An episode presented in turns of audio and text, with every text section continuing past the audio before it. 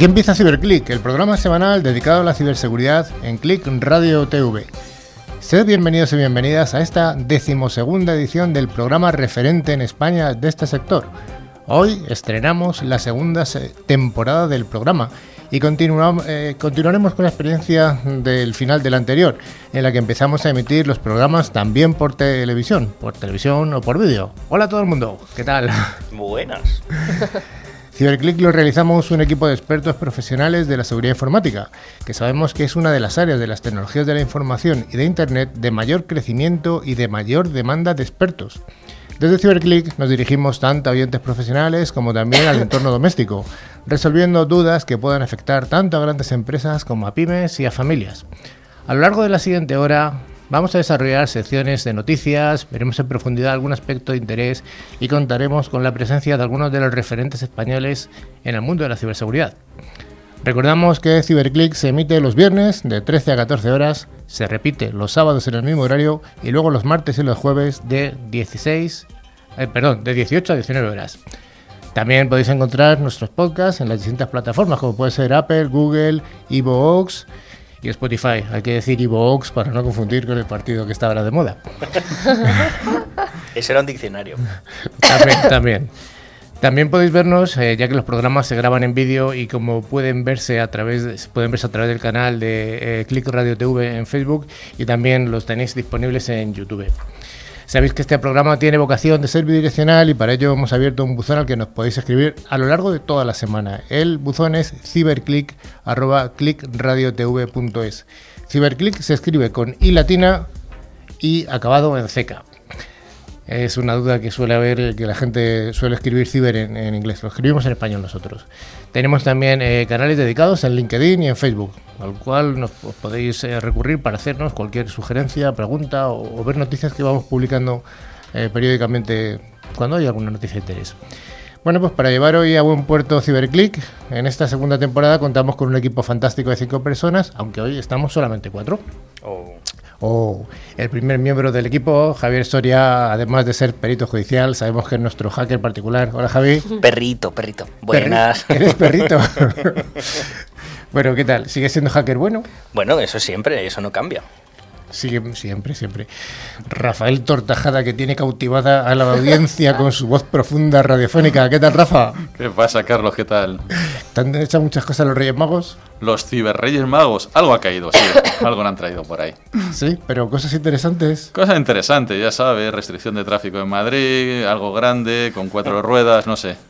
Ah, te han, te han, echado un escalestric. Exactamente. un carrito a la compra. Bueno, y Estrella, ¿qué tal tú? ¿Qué tal tus Navidades y tus pues Reyes Magos? Mis Navidades muy tranquilitas, muy familiares y mis Reyes Magos, como siempre, perfectos y con buenas nuevas. Y con buenas nuevas, además un catarro. Efectivamente. que te está acompañando. Bueno, pues este fantástico equipo está dirigido por quien habla, Carlos Lillo, y todos juntos vamos a esperar que durante la siguiente hora, pues, mm, contar cosas que sean de interés y bueno, pues que de alguna manera nos aporten cosas a todo el mundo. Como diría aquel, con estas sencillas y emotivas palabras, damos por inaugurada la segunda temporada de Cyberclick. Bien. Antes de empezar la sección de noticias, queremos informaros de que al final del programa haremos el, habitual concurso, el habitual concurso semanal. Eh, sortearemos dos licencias de Bitdefender facilitadas por Ingecom, mayorista de valor, y cada premio está valorado en unos 40 euros aproximadamente. Bueno, Estrella, ¿qué vamos a tratar hoy? Pues como siempre, seguiremos en la línea con nuestro primer bloque de la sección de noticias, en la que veremos pues noticias del mundo ciber, más técnicas, menos técnicas, un poco para una cultura general para todo el mundo. A continuación, en el siguiente bloque, ahí vas a explicarlo tú más en profundidad porque hemos introducido algunas novedades. Hablaremos, como siempre, del bloque de ciberseguridad en el hogar, pero lo ampliaremos también a más ciberseguridad la empresa. Luego tú ya das más detalles. Ahí está. Y luego ya por último tenemos la entrevista al personaje del día, que son como siempre gente relevante del mundo de la ciberseguridad, tanto de empresas como de integradores, mayoristas, que nos cuentan su punto de vista, la evolución del mercado, etcétera. Vale, pues eh, aquí, ¿a quién traemos hoy? Hoy traemos a Telefónica. Telefónica es el invitado del día de hoy y viene el responsable del área comercial de ciberseguridad en Telefónica, que es José Luis Gil Pérez. Bueno, pues le tendremos al final del programa, va a estar al teléfono Y, y bueno, y después de esto llegará el, co- el concurso. El concurso famoso en el que sorteamos las dos licencias de antivirus. Bueno, pues venga, pues ya sin más, nos vamos a las noticias, ¿verdad? Venga, vamos a las noticias.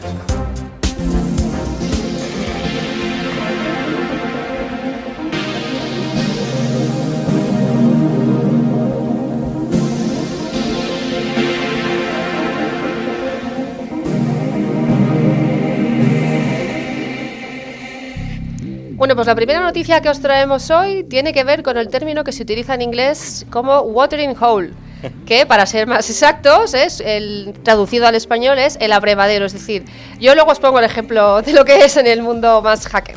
Eh, el abrevadero significa, oye, el lugar donde todos los animales se acercan a beber agua y entonces el, el león ¿no? Eh, está al acecho de la presa, ¿no?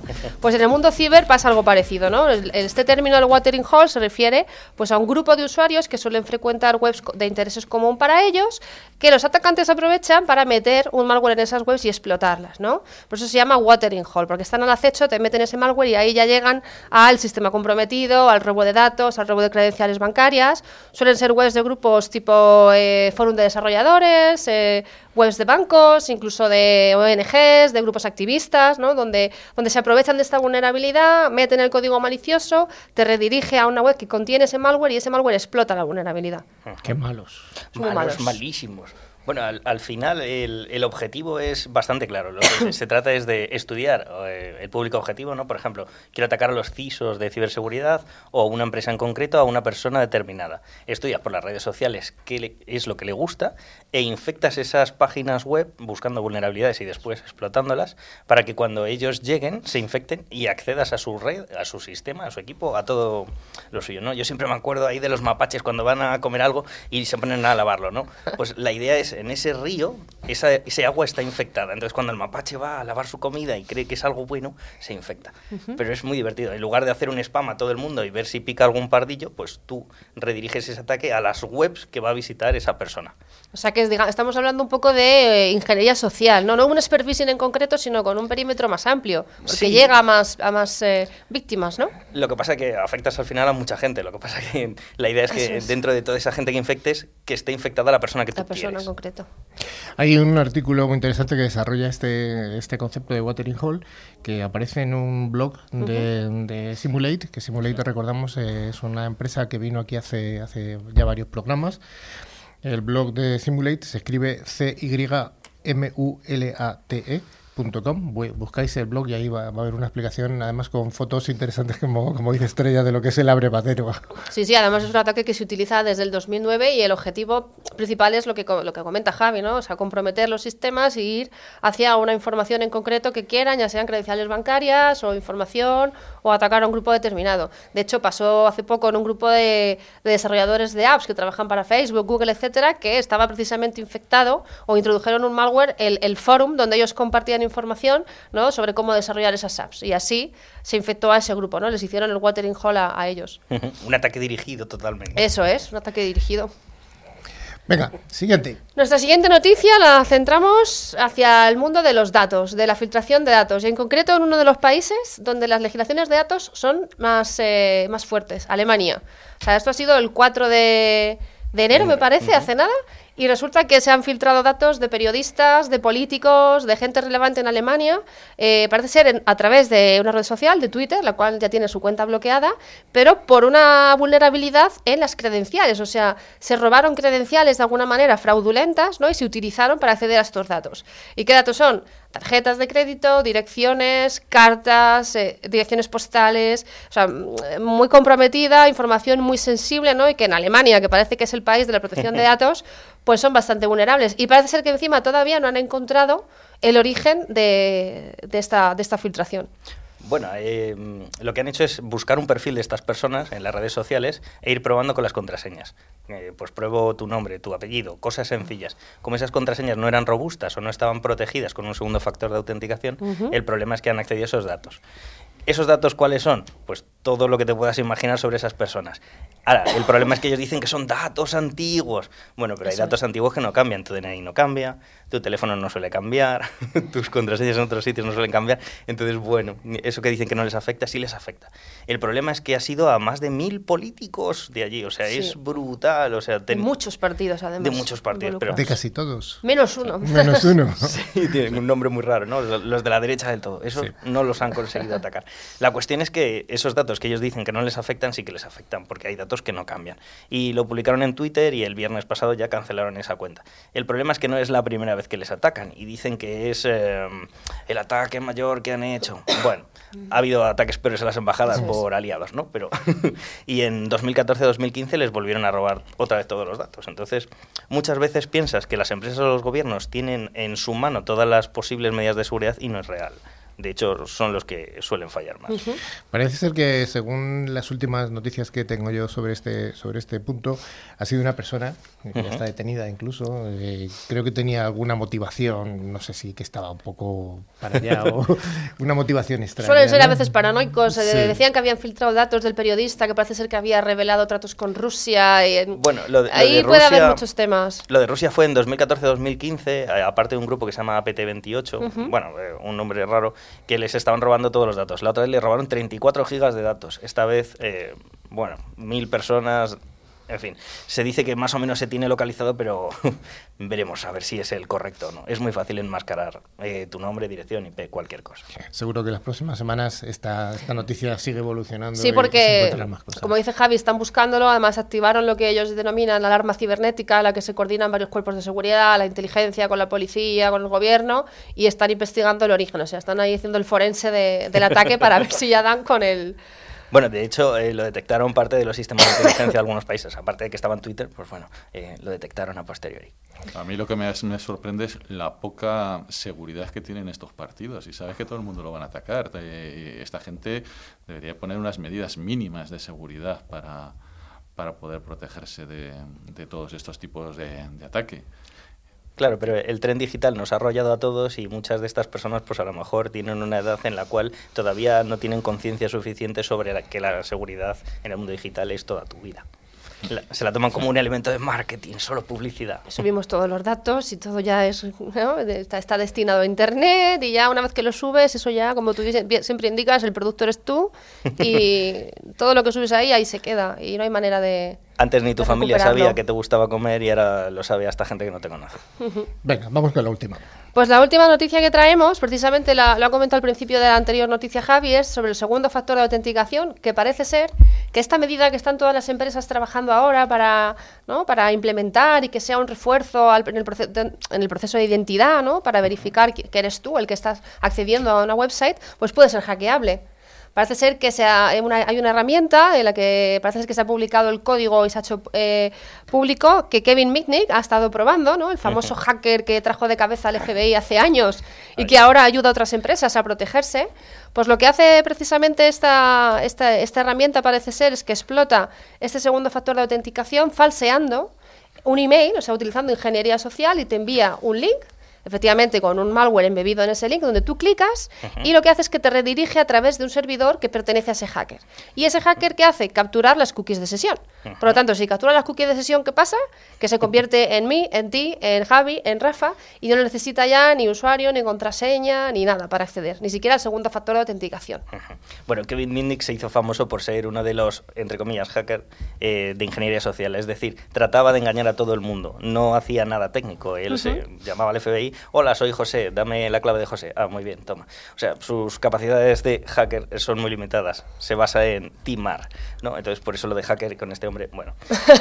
Eh, se asoció con una empresa, les propuso una idea y al final han hecho una herramienta. La empresa es Know Before, para Sí. que la conozca la gente. Y, y esta herramienta, pues al final, cuando tú tienes una herramienta basada en una idea buena o no, el desarrollo es sencillo y tratas de hacerla lo más sencilla posible. Entonces lo que haces es que un montón de gente sin conocimientos, como pueden ser lammers, el cuñado, vamos a decirlo, ese que te dice invierte en Abengoa, ¿no? O, o en Ripples. Ah. Y Da donde duele. Pero Sí, si me me, da ha dolido mismo. todavía aquí. He he hecho un Froilán, me disparo a mí mismo. Bueno. O un script kiddie, ¿no? Un niño que al final no sabe lo que hace, le da el botón y lo consigue. Entonces, al final, el segundo factor de autenticación consiste en no solo eh, fiarte del usuario y contraseña, sino tener otra cosa que te autentique, que te identifique, ¿no? Como puede ser un SMS, como puede ser cualquier otra cosa.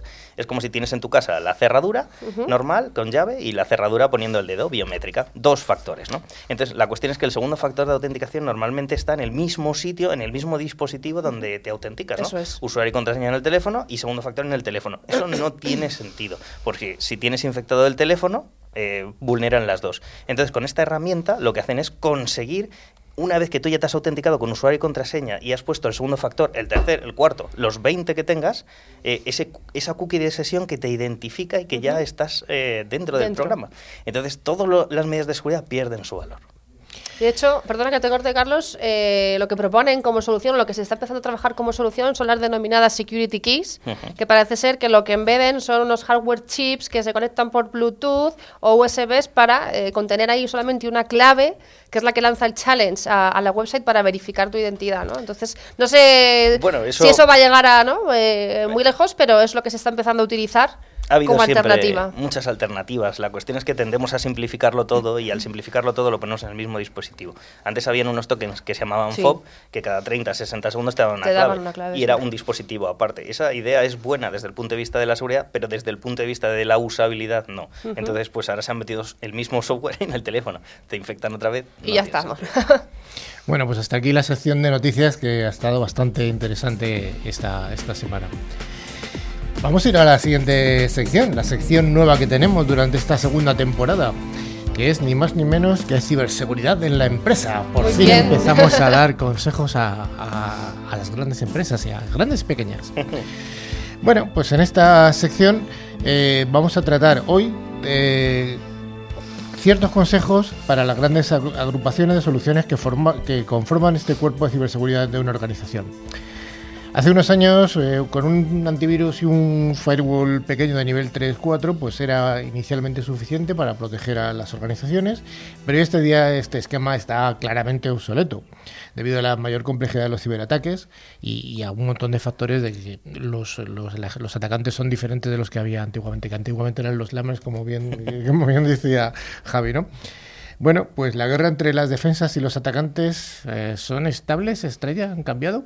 Pues eh, no, no son estables, están evolucionando. De hecho, parece que siempre los atacantes nos llevan la delantera, ¿no? Porque están continuamente evolucionando los ataques, la manera de llegar a hacerte daño probar tu resiliencia, ¿no? Conocemos muchas técnicas, ¿no? Eh, muchas técnicas de ataque. Tenemos el cibercrimen, el hacktivismo, el ciberespionaje, el ciberterrorismo, que emplean diferentes técnicas, ¿no? El phishing, el, el DOS, el watering hole, entre otros que hemos estado comentando, ¿no? Y que supone siempre un challenge a las empresas para ir evolucionando, ¿no? Junto con lo que implica también la transformación digital de nuevos retos y nuevos challenges, ¿no? Que, que los hackers ya saben cómo aprovecharlos para empezar a hacernos daño, ¿no?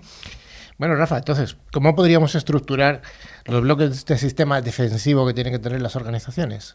Bueno, yo lo primero que siempre digo es, eh, lo primero hay que educar a los usuarios, desde arriba hasta abajo, porque de nada sirve eh, tener las medidas de seguridad más potentes del mundo, con los mejores sistemas de- tecnológicos, cuando luego te dejas en un pendrive las contraseñas en un fichero que se llama password, primero.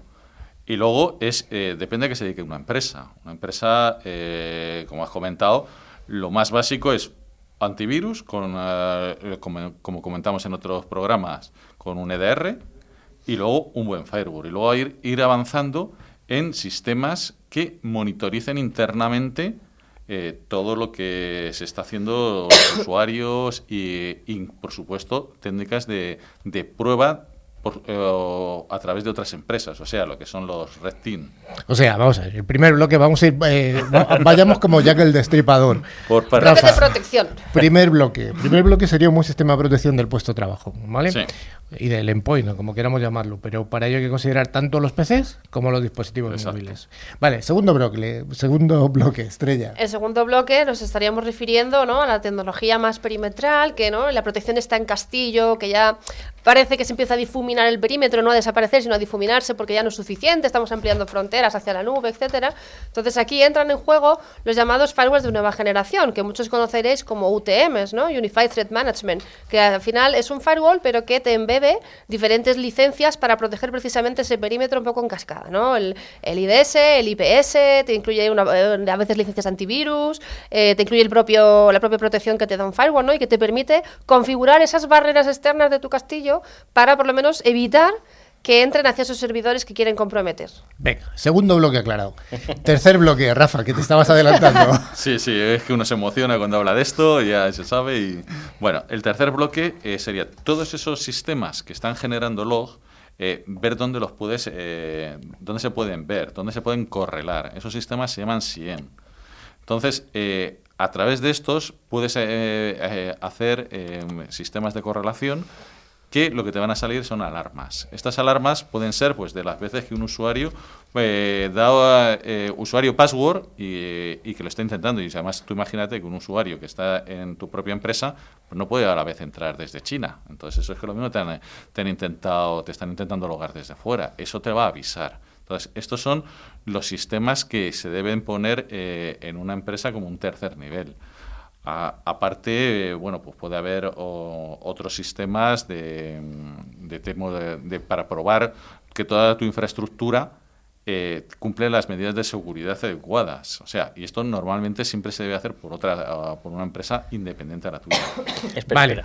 espera. un, un pequeño apunte. Al final, los SIEM, los correladores, eh, lo que hacen es elementos independientes que no han detectado que tienes un ataque, cruzan los datos y descubren eh, pues lo que estabas diciendo tú, ¿no? O sea, que tú metas tu usuario y tu contraseña no es nada problemático, pero si lo estás haciendo 500 veces y desde sitios distintos, pues es un ataque. Entonces, el sistema original no detecta nada, pero si cruzas datos entre varios, sí. Correcto, esa es la, la- la misión del correlador, justamente. Agrupar, agitar un montón de, de fuentes de información y sacar una, un valor añadido. ¿Para qué? Para ser capaces de gestionar el riesgo que, ¿no? que me pueda suponer una potencial amenaza, porque si no conozco, no puedo medir y no puedo gestionarlo. Ahí está. Estrella, ¿se nos queda algo?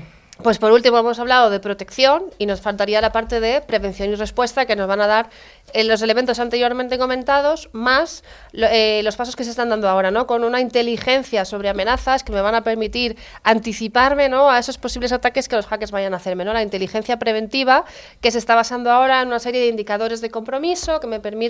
Esos indicadores embeberlos en los SIEMs y generar casos de uso ad hoc para cada tipo de empresa, porque cada empresa puede tener un problema, pero al final, como nos comentaba el otro día el CISO de día, pues se comparten ese tipo de indicadores de compromiso que se están descubriendo, ¿no? Por supuesto. Y esto nos va a permitir, pues, saber eh, eh, eh, cómo tenemos que, que actuar para precisamente eso, ¿no? Probar nuestra resiliencia y que si sufrimos un ataque, sepamos identificar dónde, cómo, cuándo se ha producido y dar respuesta al mismo.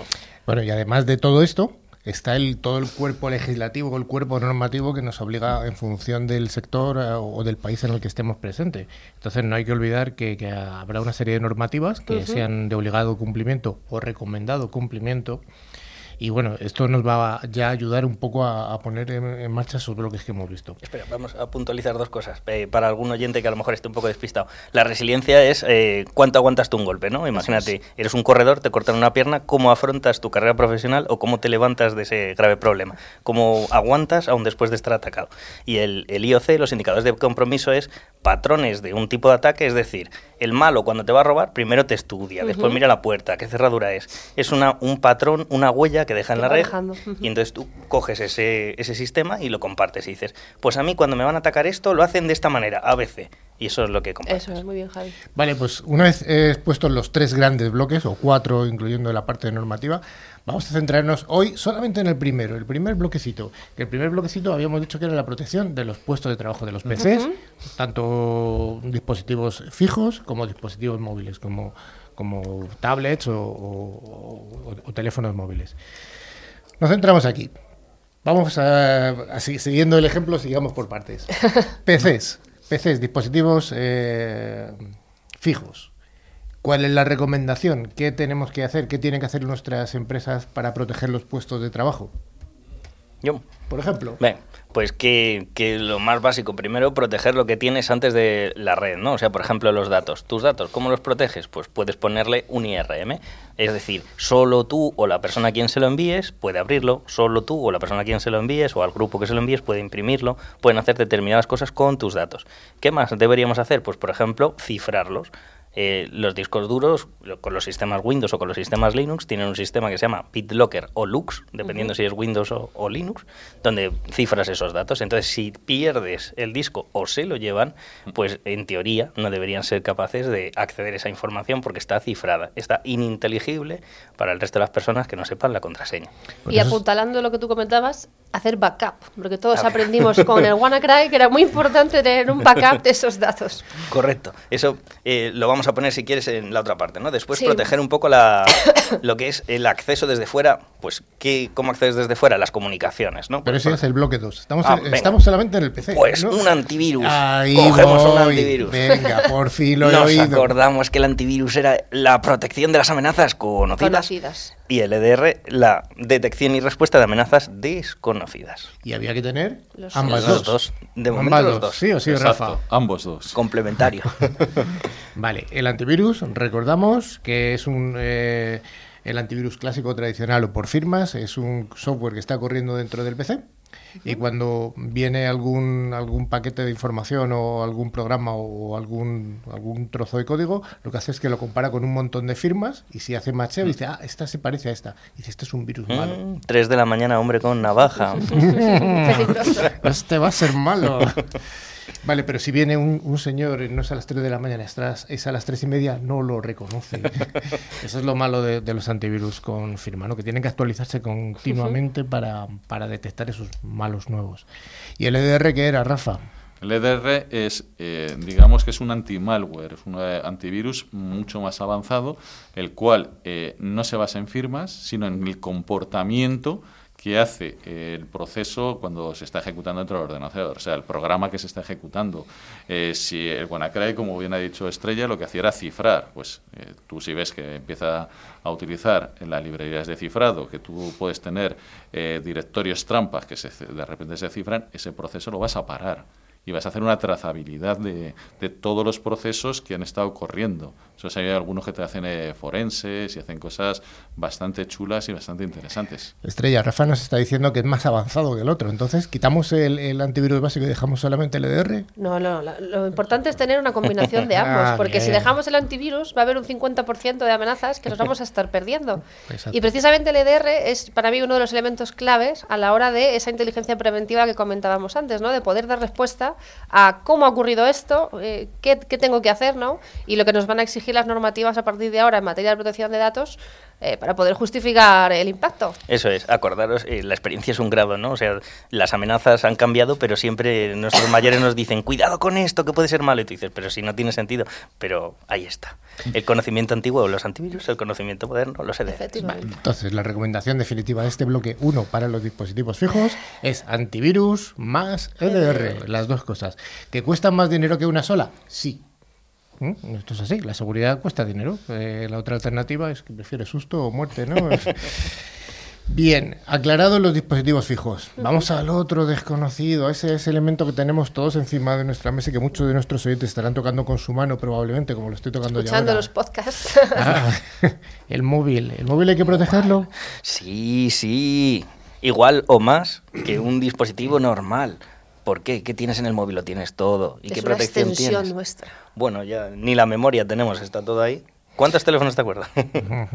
Además, el, el PC, el PC del trabajo, si es un PC, si estás trabajando en una oficina, pues estás con él 7, 8, 9 horas, depende de las horas que estés en el trabajo, ¿no?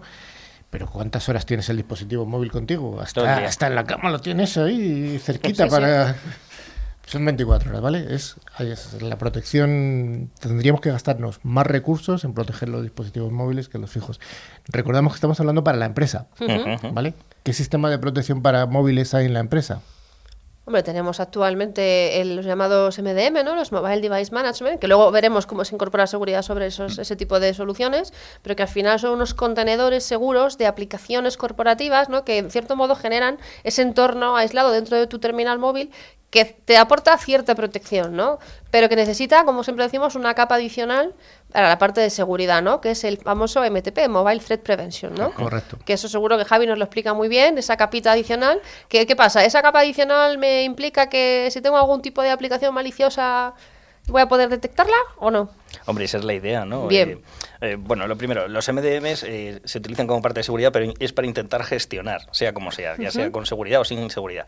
Que mis empleados tengan unas aplicaciones o que no las tengan, que funcionen en su casa o funcionen en otro lado. Eso, a la vez salió una cosa que se llamaba la tecnología MAM, MAM, que servía para hacer wrapping de aplicaciones, es decir, envolvemos esa aplicación sea como sea y le añado capas de seguridad. La fusión de esas dos tecnologías es la tecnología actual. Ahora, bueno, lo llaman XMDM, bueno, un montón de nombres raros, pero que al final es fusión de varias tecnologías que es gestión y seguridad. Entonces, eh, aparte del cifrado de esas capas, pues luego necesitas otras, ¿no? Como por ejemplo lo que decías del MTP o cualquier otra cosa, ¿no? Vamos a, mal dicho, decir que es como un antivirus y un EDR fusionado para un teléfono. ¿Por qué? Porque en las tecnologías tipo Android pues puedes tener un antivirus normal y corriente y no hay ningún problema, pero instálalo en un iPhone. ¿Qué es lo que ocurre? Ah, que como su estructura de sandbox no permite analizar una aplicación a otra, no tendría utilidad. Entonces se coloca como si fuera un IPS, un proxy, es decir, ven las trazas, ven lo que vas a instalar, ven el comportamiento. Entonces al final el MTP es una solución avanzada que te sirve eh, tanto para casa como para la empresa. Lo que pasa que si no tienes una empresa, pues seguramente no lo compres.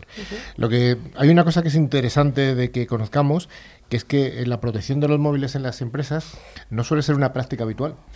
No sé cuántos millones de empresas de, líneas móviles de empresas en España. Yo calculo que estarán en el orden de los 10, 10 millones aproximadamente. No sé, puedo equivocarme, ¿eh? pero por, es, por ese orden.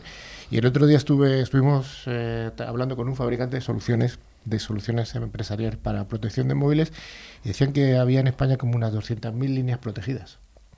Hombre, Lo demás está ah, a pecho descubierto es que aquí ha habido un grave problema durante estos últimos años y es permitir que las personas se llevaran su móvil para trabajar en la empresa. Entonces eso se llamaba billot. Entonces, ¿qué ocurre? ¿Cómo le vas a poner medidas de seguridad al teléfono del empleado si es suyo? Pues entonces que no se conecta a las cosas de la empresa, pero es que lo va a hacer igual. Entonces, esa, ese problema ha supuesto que muchas empresas digan, pues no pongo medidas de seguridad en los móviles porque van a acceder con el suyo. Entonces eso ha sido el grave agujero de seguridad que todavía no se ha cubierto. No está cubierto, no, no, no. Pero ahí estamos dejando al descubierto todavía el vector más débil aún que es el propio empleado, que no tiene esa conciencia de decir, oye, es que sí necesito que mi empresa me proteja el terminal móvil porque es bueno para la empresa y es bueno para mí, porque mis datos van a estar seguros. Claro que lo es. ¿no? Y, se pierde mogollón de dinero en ataques de ingeniería social, que son los más comunes, precisamente por falta de concienciación de los empleados en estas cosas. Hombre, las frases que más me encuentro es ¿por qué me van a atacar a mí si no tengo nada? O, o sea, claro. Pues atacan a todo el mundo, o por tus datos, que siempre se pueden vender, o por tu máquina para generar Bitcoin. Si es que es fácil. También lo que hay mucha gente que tiene miedo es que la propia empresa esté mirando sus datos privados. Dices, bueno, no sé, siempre hay, estábamos hablando además con el fabricante y decía, no, no, es que en, la administración pública están metidos los sindicatos para ver si se pueden meter, porque claro, mi vida privada, mi vida laboral está en el mismo dispositivo, ya tú llevas un teléfono, no llevas 18. Sí, o sea, vamos a ver, aquí hay una paranoia de, que lo has comentado Estrella, lo, está diciendo Rafa y, y, lo estamos diciendo todos, que mm, viene derivado efectivamente eso de que el móvil lo he comprado yo, me he ido al corte inglés, he comprado este móvil que es un iPhone que me ha costado 800 euros y luego lo utilizo para, para el trabajo. Y entonces la empresa me dice, no, te voy a poner una cosa para, para gestionarlo y para darte seguridad. Y, instintivamente decimos, joder, me van a controlar encima los 800 euros que he puesto yo. Resulta que... Bueno, pues hay que verlo el lado positivo. El lado positivo es que nos van a proteger. Esos, esos sistemas MDM con, con sistemas de seguridad te van a proteger no solamente la parte empresarial, sino la parte particular.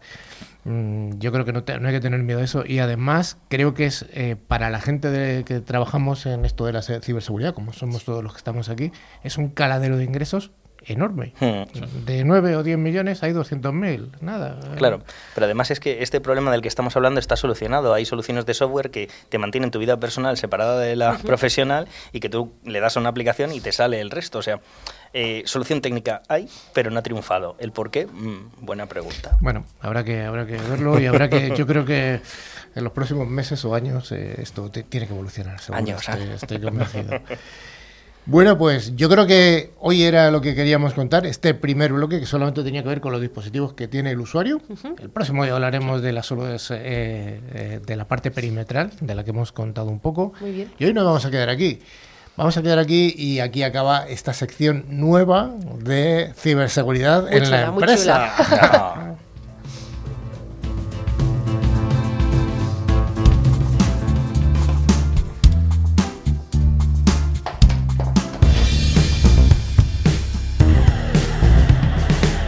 ¿Estás protegida frente a los ciberataques? ¿Tienes protecciones en tu móvil? ¿Te preocupa la ciberseguridad? Escucha Ciberclick los viernes y sábados de 1 a 2 en Click Radio TV.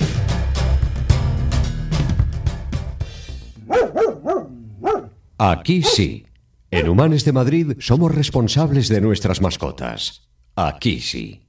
Ferrovial Servicios. Humanes avanza.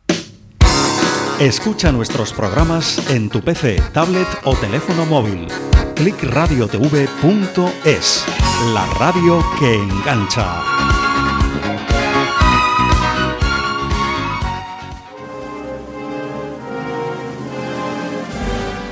¿Se siente observado? Contramedidas electrónicas, barridos ambientales, detección de micrófonos y cámaras ocultas. En Aperton nos ocupamos de su caso. Contacte con nosotros en el teléfono 609 75 0186. Aperton.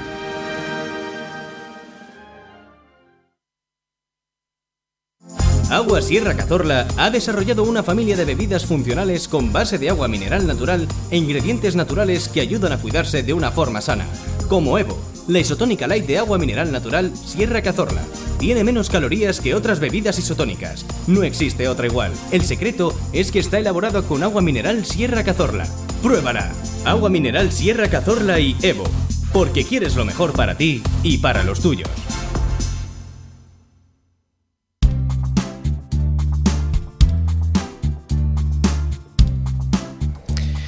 Gracias por seguir ahí. Seguimos en CiberClick eh, y vamos a tratar ahora en la ciberseguridad en el hogar. La ciberseguridad en el hogar, vamos a hablar hoy de un- del concepto de, de seguridad en el Bluetooth. Bluetooth es un protocolo de comunicaciones inalámbricas eh, desarrollado ya hace algunos lustros. Eh, la curiosidad de Bluetooth eh, es que se desarrolló en parte por, por ingenieros nórdicos y había un, un- no sé si era un rey o un, o un príncipe en- de la época vikinga o así, que tenía un diente azul. y era muy malo. Sí, sí, entonces le pusieron el nombre ese de Bluetooth, en honor a ese, ese señor. Toda la gente bueno. nórdica y anglosajona lo conoce. Aquí en España no se conoce era Bluetooth. Bueno, no, no es que fuera muy malo, es que a él le gustaba que la gente se comunicara. Por eso unificó varios, varios países, es verdad. Ay, ay, ay. Entonces hizo comunicarse a los noruegos contra los suecos. Entonces generó ahí, bueno, que los hizo comunicarse. y tenía un diente azul. bueno, pues a través de Bluetooth, que es un protocolo de comunicaciones que es- está muy extendido para comunicaciones eh, muy próximas, eh, bueno, pues eh, lo utilizamos para, para escuchar con nuestros cascos inalámbricos la música que se reproduce con el móvil, para comunicarnos con la radio del, del coche, para un montón de aplicaciones, para comunicarnos con, con, yo que sé, con el Alexa, que ahora está muy de moda, ¿no? Sí. Este tipo de dispositivos. Y todo el mundo lo utiliza alegremente. Pero hay riesgos en la utilización del Bluetooth. ¿Es atacable? ¿Está atacado? Muchos, muchos, muchos riesgos. O sea, lo primero es que eh, el Bluetooth lleva muchos años y realmente lo ha usado poca gente o tenía pocas utilidades prácticas y siempre estaba ahí. Y a la hora de instalarte las aplicaciones te pedía permisos de Bluetooth, cosas sin sentido, ¿no? Igual que otros días decíamos que la aplicación de la linterna te pedía acceso a los contactos, no sabemos para qué, pues eh, muchas aplicaciones te piden el uso del Bluetooth sin tener ningún sentido ni que puedas enviar nada. Entonces, el Bluetooth ha sido atacado mil millones de veces. Lo que pasa es que el año pasado salió 8 exploits en conjunto que podías utilizar sin que el usuario se diera cuenta y podías acceder a su teléfono de diversas maneras. ¿no? Este ataque se llamaba Blueborn, como el señor Bourne. Bueno, da igual. Entonces, en este caso, con esos 8 exploits podías acceder a cualquier teléfono o dispositivo IoT que tuviera Bluetooth. Entonces eso era muy, muy peligroso. En la mayoría de los teléfonos Android y iPhone pues se han actualizado en los que se ha podido, Ujú. pero en los dispositivos IoT no. Los dispositivos IoT no están actualizados. No, como actualizas un sensor, un termómetro, un, un actuador, un, un semáforo. O sea, al final hay muchos dispositivos que siguen siendo vulnerables, incluidos algunos PCs con sistemas operativos antiguos, como por ejemplo cajeros. bueno, igual.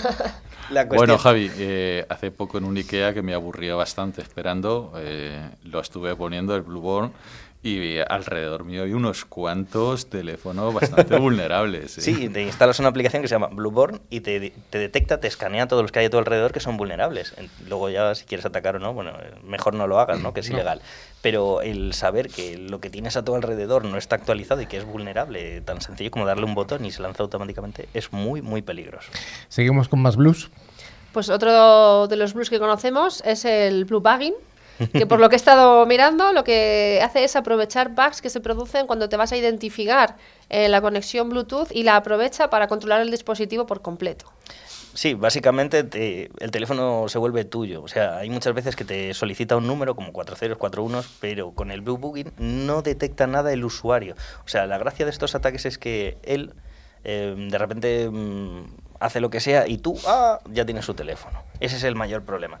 Pero el Blue Booking suele ser como el, ataque global, ¿no? El más fuerte. Suele ser la parte especial del Blue Snarfing. ¿Qué es el Blue Snarfing? Pues tú engañas al usuario, le envías algo, eh, le envías un mensajito y de repente accedes a sus datos, ¿no? Ves sus fotos y te las llevas. O sea, al final accedes al teléfono y te llevas datos. Entonces la evolución es el Blue Booking, que es me quedo tu teléfono y hago lo que me, salga da la gana. Y luego, aparte, hay otro que es el Blue Jacking, que eso, bueno, al final no, es más que una tontería, ¿no? Que es enviarle mensajitos y decirle cosas, ¿no? Pincha en este link o lo que sea. Pero entre dispositivos que están conectados por Bluetooth. Mm, sí, ¿O cómo funciona el Blue Jacking? No tiene por qué estar conectado. O sea, la gracia es que tú estás cerca, ¿no? Pues 10, 20, 30 metros y le envías mensajitos. El que sí que tienes que estar conectado es el Blue Snarfing para poder acceder a las cosas del teléfono. Y con el Blue Debugging no, porque le envías comandos a T. Entonces tú puedes gestionar el teléfono de cualquier manera, en cualquier momento. Es que es súper peligroso. Vale, entonces, eh, una vez que ya conocemos que hay amenazas y que hay ataques y que hay, hay, que hay vulnerabilidades de, de los dispositivos Bluetooth, eh, estamos hablando de ciberseguridad en el hogar. ¿Cómo protegemos nuestros dispositivos Bluetooth? ¿Qué recomendaciones podríamos darles a nuestros oyentes? Pues la primera es actualizar, actualizar siempre, porque, por ejemplo, los iPhone en las nuevas versiones, estos ataques, la mayoría o no son efectivos o tienen poco calado, ¿no? O sea, no puedes llegar a hacer gran cosa. A lo mejor algún contacto, el tono del teléfono. Y en los Android ah, igual, hay que actualizar muchísimo para, para que te afecte lo menos posible. O sea que desde el punto de vista de la seguridad, aquella recomendación que siempre te da tu cuñado, ese cuñado que tienes tú que dice, no, no actualices el iOS, el, iPhone, porque te va a ir lento y no sé qué. desde el punto de vista de la seguridad. es que eso también era verdad. También era verdad. Susto o muerte, volvemos a hablar antes, ¿no? A ver, eh, cuando tú actualizabas el teléfono, poco a poco se iba reservando una parte de la energía de la batería para... Bueno, en fin, ellos dicen que no es obsolescencia programada, pero realmente sí, ¿no? Bueno, habido un programa para cambiar las baterías, también eso funciona. Pagando. Eh, mm, pagabas poco, pero pagabas. pagando poco, sí. bueno, sí. ¿qué es la recomendación real, aparte de actualizar, es poner un firewall de Bluetooth? Tú te instalas ese programa y cada vez que una aplicación va a usar el Bluetooth, te lo dice, oye, de repente, el lector de fotos quiere usar el Bluetooth. ¿Quieres? No. ¿Por qué? Estoy abriendo la foto de, yo qué sé, el periódico. ¿Por qué va a actualizar? ¿Por qué va a acceder al Bluetooth? No tiene sentido. Entonces tú te instalas el firewall y cada aplicación, pues, le das permiso, ¿no? Mejor que eso no hay otra cosa. ¿Y esa, por ejemplo, esa aplicación funcionaría si tú tienes activado el modo oculto que se puede activar como una funcionalidad que vemos todos en el Bluetooth? Sí, sí. ¿Te detectaría? ¿No te detectaría? A ver, el modo oculto es que tú no lanzas una trama para que los demás detecten que tienes el Bluetooth. Esto lo que hace es mirar en la API directamente en, lo más básico del sistema operativo para ver si lo activas o no. Entonces, cada vez que lo activas, sea de la manera que sea, te lo detecta. Y tú puedes poner una regla y decir, yo no quiero que esta aplicación use Bluetooth. Y ya está, y con eso lo tienes genial. Y luego digamos que la protección más básica que sería directamente desconectar el Bluetooth. Desconectar el Bluetooth. Y no estar visible, ¿no? No, esas cosas no funcionan. o por ejemplo, eso funcionaría para la técnica que tú me has comentado de que me puedes eh, eh, enviar información ahí tipo spam. Con, el firewall. Aunque yo no tenga el Bluetooth activado. No, el spam no. Con el spam sí seguiría funcionando. Pero el control de los datos y el control de tu teléfono por completo no funcionaría. La cuestión es que cuando tú desactivas los iconos, eh, la API puede seguir accediendo mm. a esa funcionalidad, aunque tú no lo veas y tú creas que está apagado. Por eso es importante el firewall de Bluetooth o de, o de Wi-Fi o de cualquier cosa. Vale, pues yo creo que ha estado más que interesante esta, esta mini sección de ciberseguridad en el local en la que nos hemos centrado en vulnerabilidades sobre, sobre Bluetooth. Bueno, pues vamos ya a la última de las secciones, eh, la entrevista con nuestro invitado del día. Así que vamos con ello.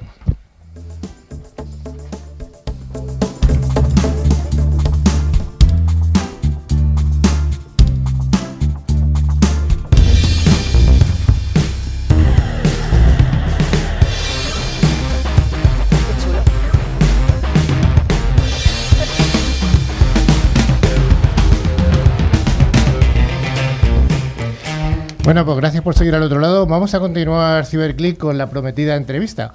Siempre hemos intentado tener aquí a un primera espada de, de- de la seguridad y hoy tenemos por fin a Telefónica. Nos ha costado bastante cuadrar agendas y tenemos con nosotras a, a- a José Luis Gil Pérez. Hola José Luis, ¿estás ahí?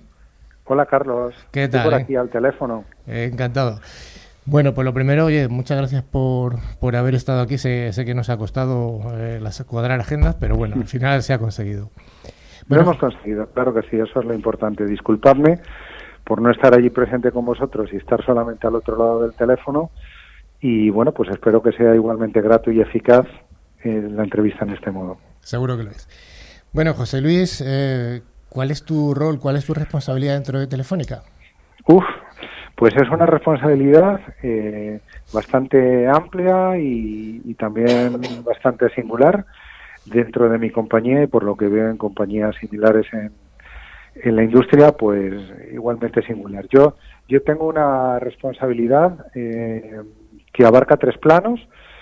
Por un lado tengo la responsabilidad de un área de negocio que es la que hoy nos ocupa, que es la seguridad de la información, la ciberseguridad, la seguridad electrónica eh, dentro de Telefónica y por otro lado tengo una responsabilidad comercial en todo el ámbito de las administraciones públicas y también una responsabilidad operativa en el mundo de defensa e interior. O sea, son tres componentes, cada uno pues igual de, de estratégico para la compañía, igual de interesante para mí en mi desarrollo. Vale, o sea, centrándonos en, en el en- dentro de, de- de estos tantos perfiles que tienes, centrándonos en, el- en- en lo que nos ocupamos dentro de este programa, que es la parte de ciberseguridad, que yo creo que ya es bastante. Eh, bueno, ¿cuál, se- ¿cuál crees tú que es el ranking que ocupa Telefónica como proveedor de servicios o, o soluciones de ciberseguridad en en España? Pues hombre, yo creo que el ranking que Telefónica ocupa es un ranking de absoluto liderazgo por ingresos, por eh, tipo de clientes que tenemos, por número de clientes, por magnitud y completitud de los proyectos que tenemos. Yo creo que el dato más eh, significativo ¿no? que manejan las compañías es el volumen de facturación anual que tienen, ¿no? Entonces, es un dato público. Nosotros, o sea, como empresa cotizada damos unos datos públicos de compañía, pero también habitualmente damos pues en diferentes eh, tipos de actividad y el de la ciberseguridad es uno de ellos, pues damos el dato de cierre del año, ¿no? Como acabamos de cerrar el año, pues yo acabo de recibir recientemente el dato de cierre del año que nos sitúa en una cifra de 174 millones de euros en 2018. 174 millones de euros, pues hombre, cuando nos comparamos con nuestro eh, perseguidor en segundo lugar, pues yo creo que podemos decir cómodamente que cuadruplicamos la cifra de ingresos. Y si nos comparamos con el tercero, con el cuarto, con el quinto, pues te puedes dar una idea de dónde nos encontramos. Por tanto, creo que es una posición de absoluto eh, liderazgo y luego, pues si quieres, podemos entrar un poco en los motivos de todo esto. Sí, sí, por supuesto. Sí, somos conscientes de que desde Telefónica se mira a los restos, a los otros competidores desde el retrovisor, al menos en el punto este de la ciberseguridad. Y bueno, año a año, ¿cómo ves tú la evolución dentro del negocio de la ciberseguridad en Telefónica? Pues mira, de una forma eh, muy positiva, yo eh, me incorporaba en este negocio en el año 2013, después de una singladura de haber hecho el desarrollo del negocio internacional para la ciberseguridad para todo el grupo Telefónica en los años 2011 y 2012. Y en aquel momento el área de negocio de seguridad ya había sido eh, creada pues con algunos servicios y con algunas aventuras previas desde el año 2006 y con una cifra de ingresos pues que superaba ya los 40 millones de euros. Pero en aquel momento nos encontrábamos en un momento de declive, en un momento en el que era un año eh, convulso y estábamos pues perdiendo eh, incluso eh, esa senda de crecimiento se había revertido. Entonces, pues lo que hicimos fue darle de nuevo la vuelta al calcetín, como se dice vulgarmente.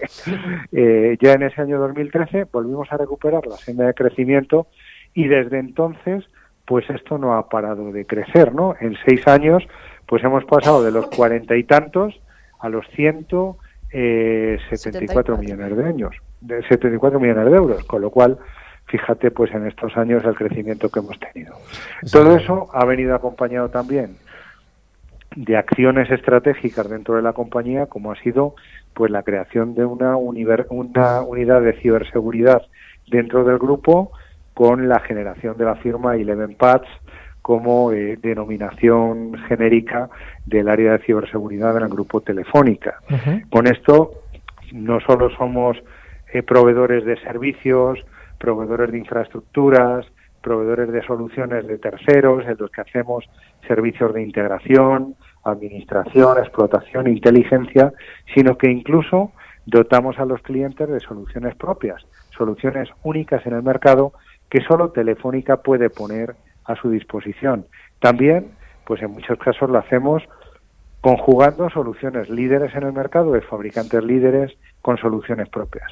Entonces yo creo que en definitiva Telefónica pues se puede no solamente considerar líder en el mercado por esa volumetría de ingresos, por tener un crecimiento sostenido superior a un 20% en un mercado que crece a ritmos de en torno al 10%, o sea, capturando incluso cuota de mercado cuando eres el líder, lo cual es altamente complejo y sostenido en los últimos seis años, sino que también pues tenemos el más amplio portfolio con capacidades propias y con una apuesta absolutamente estratégica por parte de la compañía para que esto haya sido y continúe siendo así por muchos años.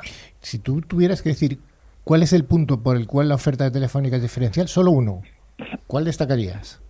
Si tuviera que decirte solo uno, pues yo, mira, si me lo pones tan difícil, Carlos, yo te diría que es el punto por el cual Telefónica es diferencial al resto de las compañías y es porque Telefónica jamás, en ninguna circunstancia, te va a dejar tirado. Jamás. Podemos fallar, como todo el mundo puede fallar, nos podemos equivocar, como todo el mundo se puede equivocar, pero Telefónica nunca te va a dejar tirado. Y eso es seguridad importante, claro. Eso es muy importante. Me lo has puesto muy difícil porque me has dicho que te dijera solamente una ventaja. Te podría haber dicho unas cuantas, pero bueno, me quedo con, con, esta como la principal y más destacada. Dices que está, está creciendo Telefónica al 20% año a año. Sí. ¿Cómo ves este 2019? ¿Otro 20% más? O? Es que siempre tiene que ser superior al 20% el crecimiento. De hecho, en este año casi duplicamos esa cifra en cuanto a crecimiento. En 2018, en 2019 arrancamos con un objetivo ligeramente superior al 20%. Y más allá de, de ese crecimiento es cómo lo vamos a conseguir. Y cómo lo vamos a conseguir de nuevo es con un año de ilusión y de recreación. Es decir, oye, llevamos unos años trabajando y siendo líderes en el manejo de las infraestructuras de seguridad de los clientes y en este año queremos ir un paso más allá. Es decir, todos los clientes que están abordando la transformación digital en sus entornos, en las empresas privadas y en las administraciones públicas. Todos los clientes que están moviéndose a los entornos de cloud computing en sistemas abiertos, en cloud híbridas o en sistemas privados todos los clientes que están teniendo una evolución a los entornos del Internet de las Cosas, que están automatizando procesos en los entornos industriales. A todos ellos nos vamos a dirigir este año más que nunca con una propuesta mucho más lanzada, aterrizada y con toda la maquinaria que Telefónica lleva trabajando ya durante un tiempo. Es decir, no estamos inventando nada en este año, sino que todo lo que llevamos ideando ya bastante tiempo, dentro y fuera de Telefónica, apoyados por los líderes de, la industria, que los conocemos muy bien porque trabajamos con ellos eh, codo con codo desde hace muchos años, lo vamos a tener ya muy pronto disponible para que todo el mundo pueda ofrecerlo. Ya estamos trabajando en primeros escenarios con clientes que son pues siempre una bandera que mostrar al resto del mercado no voy a nombrar a, ninguno por no olvidarme de, ninguno de ellos, pero hay unos cuantos con los que estamos trabajando en estos ámbitos y, esa es la clave. O sea, que vamos a conseguir el reto que nos pone de nuevo la compañía de ser un elemento importante en la generación de ingresos, en la generación de caja para el grupo y sobre todo en la generación de valor a los clientes. No tengo ninguna duda que lo vamos a conseguir también transformando el negocio y cómo eh, aportamos ese valor a los clientes en su transformación digital? No tengo ninguna duda que esa diferenciación basada en la calidad, en la entrega, en el que nunca te abandonaré, va a seguir estando ahí presente. No tengo ninguna duda que nos va a seguir acompañando el mercado en esa posición de liderazgo. No tengo ninguna duda, Carlos. Oye, ya para acabar la entrevista, sí que me, hay una, una, pregunta que sí que tengo yo una curiosidad, y es que Telefónica es un operador de telecomunicaciones. Eh, Así es. Entonces, ese es el core de, de, bueno, es, es, el origen de la compañía y así creo que debe seguir siendo. Desde el punto de vista de operador, ¿qué soluciones se dan desde Telefónica en el aspecto de la ciberseguridad? Pues se dan muchísimas y como tú dices, efectivamente, Telefónica es un operador de telecomunicaciones en el que el core de la actividad y el core de los ingresos, aún a día de hoy, vienen de ser un operador de telecomunicaciones. Pero no olvidemos que Telefónica lleva, al menos de una forma muy neta, muy clara, los últimos ocho o nueve años con un proyecto de transformación muy evidente y líder en el mercado. En ese sentido, hemos desarrollado nuevos componentes de actividad, nuevos elementos de valor para nuestros clientes, como han sido la oferta de televisión, el vídeo, la ciberseguridad, el cloud computing, el IoT, en el que somos reconocidos líderes en el mercado y así lo demuestran analistas, pero sobre todo la valoración de nuestros clientes. En el marco concreto de tu pregunta, ¿de qué ofrece Telefónica pegado? Pues a las comunicaciones, pues tenemos los servicios de navegación segura, tenemos los servicios de limpieza de tráfico en las comunicaciones de los clientes residenciales, pequeños, medianos y más grandes. Tenemos la oferta de seguridad pegada a el tráfico que tiene el cliente de residencial también, en el fijo y en el móvil.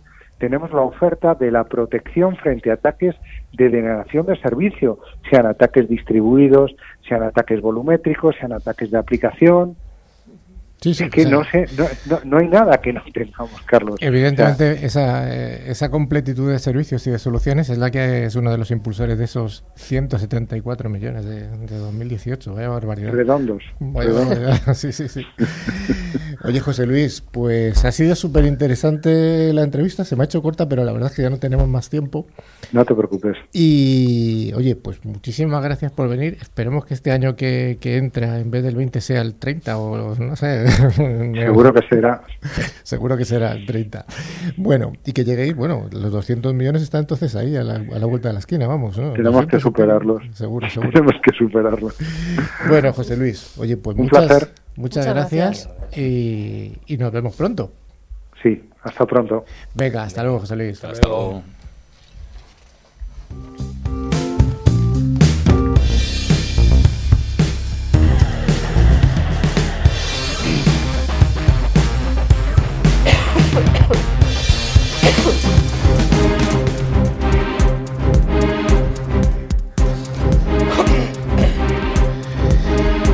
Bueno, eh, estimada audiencia, llega el momento final, el momento del concurso.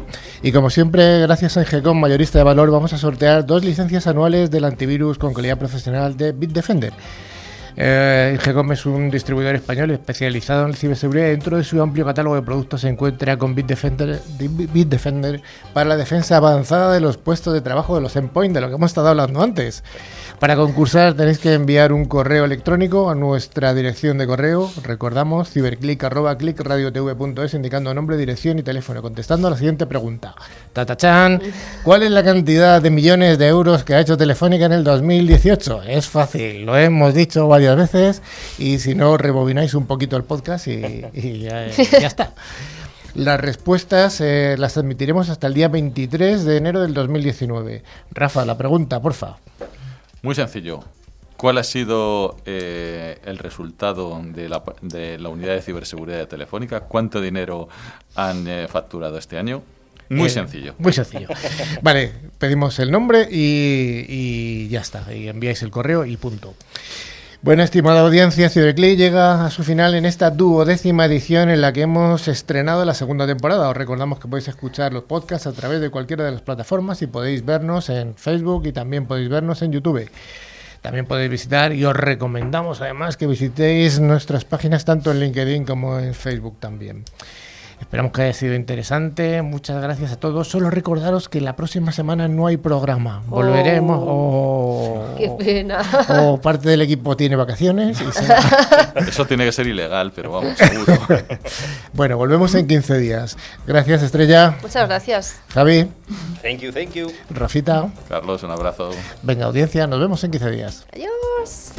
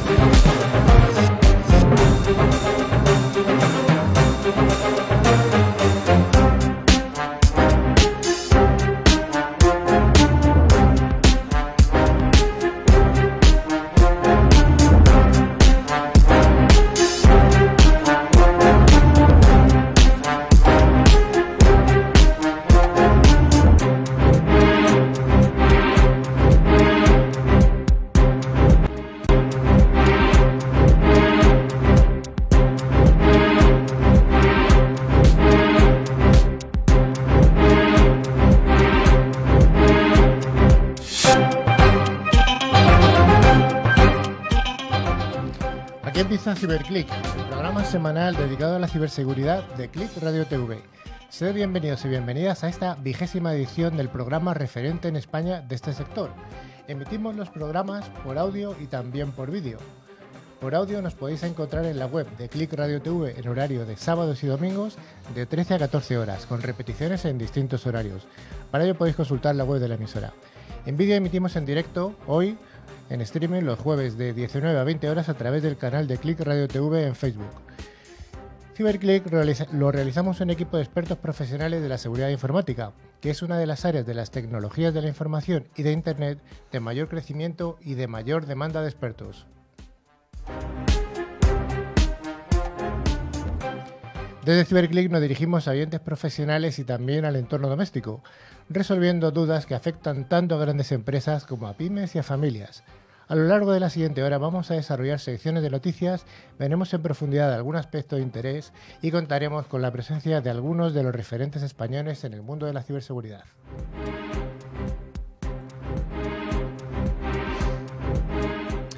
Para llevar a buen puerto CiberClick, hoy contamos con un equipo parcial. Siempre tenemos alguna incorporación o alguna persona que falla. Eh, bueno, son cosas de, de trabajar en el sector. En primer lugar, aquí a mi derecha tenemos a Estrella Ayuso. Hola Estrella, ¿qué tal? Hola, ¿qué tal, Carlitos? Muy bien. Todo bien, ¿no? muy, muy bien. Contenta de estar aquí otra vez. Pues claro que sí. Aquí a mi izquierda, a, a la nueva incorporación ya, ya veterana, ya segunda. Ya es mi segundo programa. Maribel Pérez, toda bienvenida. Una aventura, muchas gracias, Carlos. Y luego tenemos eh, como invitados hoy, tenemos a tres personas. Allí al fondo, Rubén García. Hola Rubén, ¿qué tal? Hola, ¿qué tal, Carlos? Encantado. Todo bien, ¿no? Sí, todo perfecto y muchas gracias por invitarnos. Qué bien. A su lado está Cecilia Laborda. Hola Ceci. ¿Qué tal? ¿Cómo estáis? Todo bien, ¿no? todo fenomenal. Dispuestos a darlo todo. A darlo todo como siempre. Ya veremos por qué estáis aquí, es muy interesante. Y luego aquí a mi izquierda tenemos a José Ramón Fernández de Alarcón. ¿Qué tal, José Ramón? ¿Qué tal, Carlos? Buenas tardes. Eres el country manager de T-Enable. Exacto. Y luego veremos al final por qué estás aquí también. Muy interesante. Muchas gracias. Bueno, pues hasta aquí el- las presentaciones del día de hoy. Eh, el equipo está dirigido por quien habla, que soy yo, Carlos Lillo, y juntos esperamos que esta siguiente hora, 50 minutos, estén llenos de noticias y, y- y de, y de cosas interesantes para todos vosotros. Ya sabéis que este programa tiene vocación bidireccional. Tenemos un buzón de email el que, al que nos podéis escribir, que es ciberclick.clickradiotv.es y luego tenemos canales dedicados en las redes sociales de LinkedIn y Facebook donde publicamos contenidos y noticias de interés a lo largo de toda la semana. Bueno, Estrella, Antes de empezar la sección de noticias, ¿no? Como todas las semanas, pues eh, haremos el habitual concurso semanal. Los dos oyentes que resulten ganadores eh, recibirán una licencia anual de antivirus de Bitdefender, facilitadas por Ingecom, mayorista de valor. Y cada premio está valorado en 40 euros, así que solo tendréis que responder a una pregunta relacionada con el contenido del programa. Así que os pedimos que estéis muy atentos. y siempre va a ser una pregunta Muy fácil, facilita. fácil, fácil. bueno, eh, ¿Tenemos algún algo así en especial para el día de hoy? ¿Cuál es el, el- el- menú del programa? ¿Lo sabes, Maribel? Pues tenemos un apartado de noticias de ciberseguridad, después hablaremos de ciberseguridad en la empresa, el voluntariado en empresas tecnológicas, luego la entrevista a José Ramón Fernández de Alarcón y luego después el concurso, El concursazo. finalmente. Venga, pues vamos a la primera.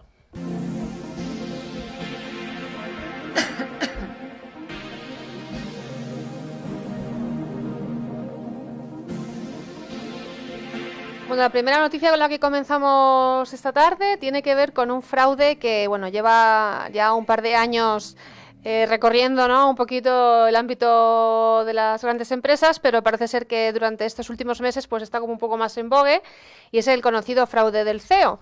Que ahora va a dar un poquito más de explicaciones. El fraude del CEO es eh, un phishing, ¿vale? Es una ingeniería social, pero enfocada a CEOs. Por eso se le llama eh, walling, ¿de acuerdo? Como peces gordos.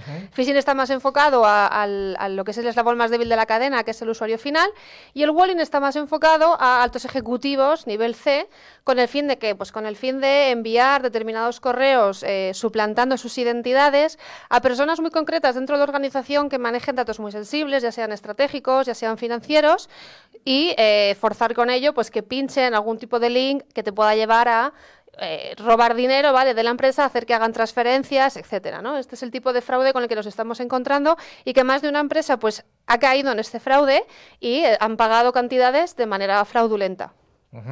Además, este, este tipo de ataque se, se realiza a través del móvil como vector de ataque y al no verse en algunos casos las cabeceras del correo electrónico de forma correcta, pues el, el CEO pica, ¿no? Y, bueno, hay algunas estadísticas bastante demoladoras, que es que en el año 2018 se produjeron un incremento del 70% de este tipo de estafa. Efectivamente. Un 70% no está mal, ¿eh? No está mal y por, es por eso comentaba que no es un fraude, digamos, que, que- que sea muy obsoleto, pero está siendo en los últimos meses cuando más se está viendo el auge de este tipo de, de- de ingeniería social, ¿de acuerdo? Por eso se llama el, el fraude del CEO. El fraude del CEO o Wallen. O Walling. Walling que no viene, Walling viene de ballena. de ballena, efectivamente. gordo, ¿vale? Efectivamente. Bueno, pues también hay que recordar que en el año 2019, en enero del 2019, ha caído una organización criminal muy bien organizada que había obtenido más de 600.000 euretes, que no está nada mal, ¿no? De empresas españolas, solo españolas, nada de, de por ahí, de Ucrania, como siempre decimos, mediante ese tipo de fraude. Efectivamente. O sea que, que bueno, no está mal. Bueno, ¿algún comentario sobre esto? Los invitados también podéis opinar. ¿Os parece bien, mal o regular? ¿600.000 os parece una cantidad razonable? Hombre, no está mal, no está mal, ¿no? Ya No me gustaría a mí eh, ganarlo todos los días, ¿no? Bueno, y todos los años, o sea, tampoco.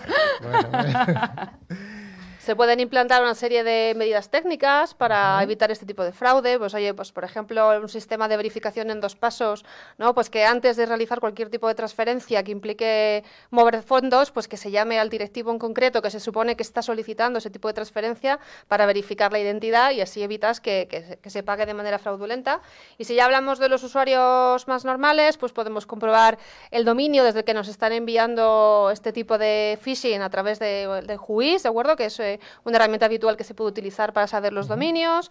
Podemos contrastar las URLs maliciosas a través de la página Virus Total, ¿de acuerdo? Que es una página gratis donde tú puedes cargar URLs o ficheros para verificar efectivamente si contienen o no malware, ¿de acuerdo? Y luego, pues bueno, siempre, siempre que se pueda, desde los móviles, contrastar, como decía Carlos, las cabeceras pinchando en la dirección de- del remitente. Y así sabremos si el origen es válido o no. Y además lo que siempre decimos, una campaña de concienciación adecuada para Eso este es muy caso, la importante. alta dirección. Efectivamente. Que siempre que, que hay que recordarlo que hay que hacerlo, ¿no? O sea, por mucho que, que se apliquen medidas de seguridad, la capa de cebolla que siempre hablamos, el, el eslabón más débil siempre es el, el ser humano. Que eso lo repasábamos la semana pasada con Ángel Ucho, Sí, la, sí, la sí, importancia que tiene la concienciación en el Justo, mundo de la seguridad. Bueno, pues vayamos a la segunda noticia del día, que tiene que ver con las campañas de desinformación. Bueno, Sí, perdón. no, no, cuenta, cuenta. Sí, bueno, quería decir que, que efectivamente existen una serie de actualmente propagandas, noticias falsas, bulos, con el tema de las redes sociales ha incrementado y ha favorecido Internet la proliferación de todas estas actuaciones de tal forma que se han convertido en armas que pueden hasta desasti- desestabilizar un país. Ujú. Es increíble. No, no, y sí, al sí. hilo de eso, pues es la noticia que queríamos comentar hoy. Lo estamos Correcto. viendo además con los partidos políticos, ¿no? Mm. Determinados partidos Importante. políticos ahora que estamos en época preelectoral, que si han dicho tal, han dicho cual. eh, está ocurriendo también. Dicen que a veces desde Rusia se, se originan este tipo de, de ataques de desinformación, pero bueno, que sí, que como tú comentas, son armas muy poderosas Hoy en a la hora de influenciar. Hoy Ya, en día ya. es algo bastante peligroso. Pues sí. Bueno, hay que recordar que en la nueva estrategia de seguridad nacional, el documento que fija los riesgos para la seguridad de España y los medios y medidas para hacerle frente incluye por primera vez las campañas de desinformación. O sea, el, el- el poder público se, se enfrenta a esto. Y estas campañas de desinformación se definen como una de las formas para hacer la guerra híbrida, es decir, una estrategia planificada que busca la desestabilización de los estados o de los partidos políticos que, que influyen en ellos y la injerencia política. La llamada guerra híbrida que combina desde las fuerzas convencionales hasta la presión económica o los ciberataques. Esto a nadie le, le- le resulta raro viendo lo que se oye todos los días en, en Sí. noticias, sobre todo aquí en España, ¿no? que estamos ya un poquito saturados. Pues sí. Y la verdad es que estos dos meses que nos esperan ahora de, de campaña De electoral, el tema de Cataluña, que todavía, Es lo que nos que espera. todavía continúa. uf, sí, yo creo que puede ser uno de los actores eh, a tener en cuenta, ¿eh? este tipo de campañas de desinformación. Porque, vamos, lo estamos viendo, también lo utilizó ya Trump en su día con el tema de Rusia, de Crimea, o sea que, que es un arma bastante habitual, ¿de acuerdo?, a nivel de, de desinformar y de hacer daño, digamos, al, al- al contrario. Eso es. Y que esta ley se incorpore en España, pues lo que hace sobre todo es mejorar lo que se llama la cultura de seguridad nacional. Es decir, de nuevo la concienciación en la sociedad. Fijaros, hoy he estado, jun- he estado reunido con un, con un fabricante de lo que se llama inteligencia eh, de ciberseguridad, un fabricante español, bueno, español, americano, a, a medias. Y hemos tratado este tema precisamente, ¿no? Eh, entonces ellos nos contaban eh, que tenían una serie de herramientas de inteligencia artificial y Big Data para ingerir, eh, hacer la ingestión de todo este tipo de datos, de datos muy disjuntos, y de al final sacar una, una información valiosa. Pero yo le he preguntado ah, a uno de los de, de este fabricante eh, la pregunta que siempre tenemos, ¿no? O sea, ¿hay alguien detrás, quiero decir, de los buenos, ¿eh? de los buenos, para analizar esta información y tal? Y sí, sí, sí, sí, sí, tenemos gente. Y casualmente me ha dicho que estaba la gente en España, a nivel mundial, que estaba en España, y, y sí, sí, que son gente que son los que están metidos en foros más o menos ocultos de la dark web y que están metidos sobre todo en, en foros bastante especializados y sí que tienen su reputación, o sea que es realidad eso, ¿no?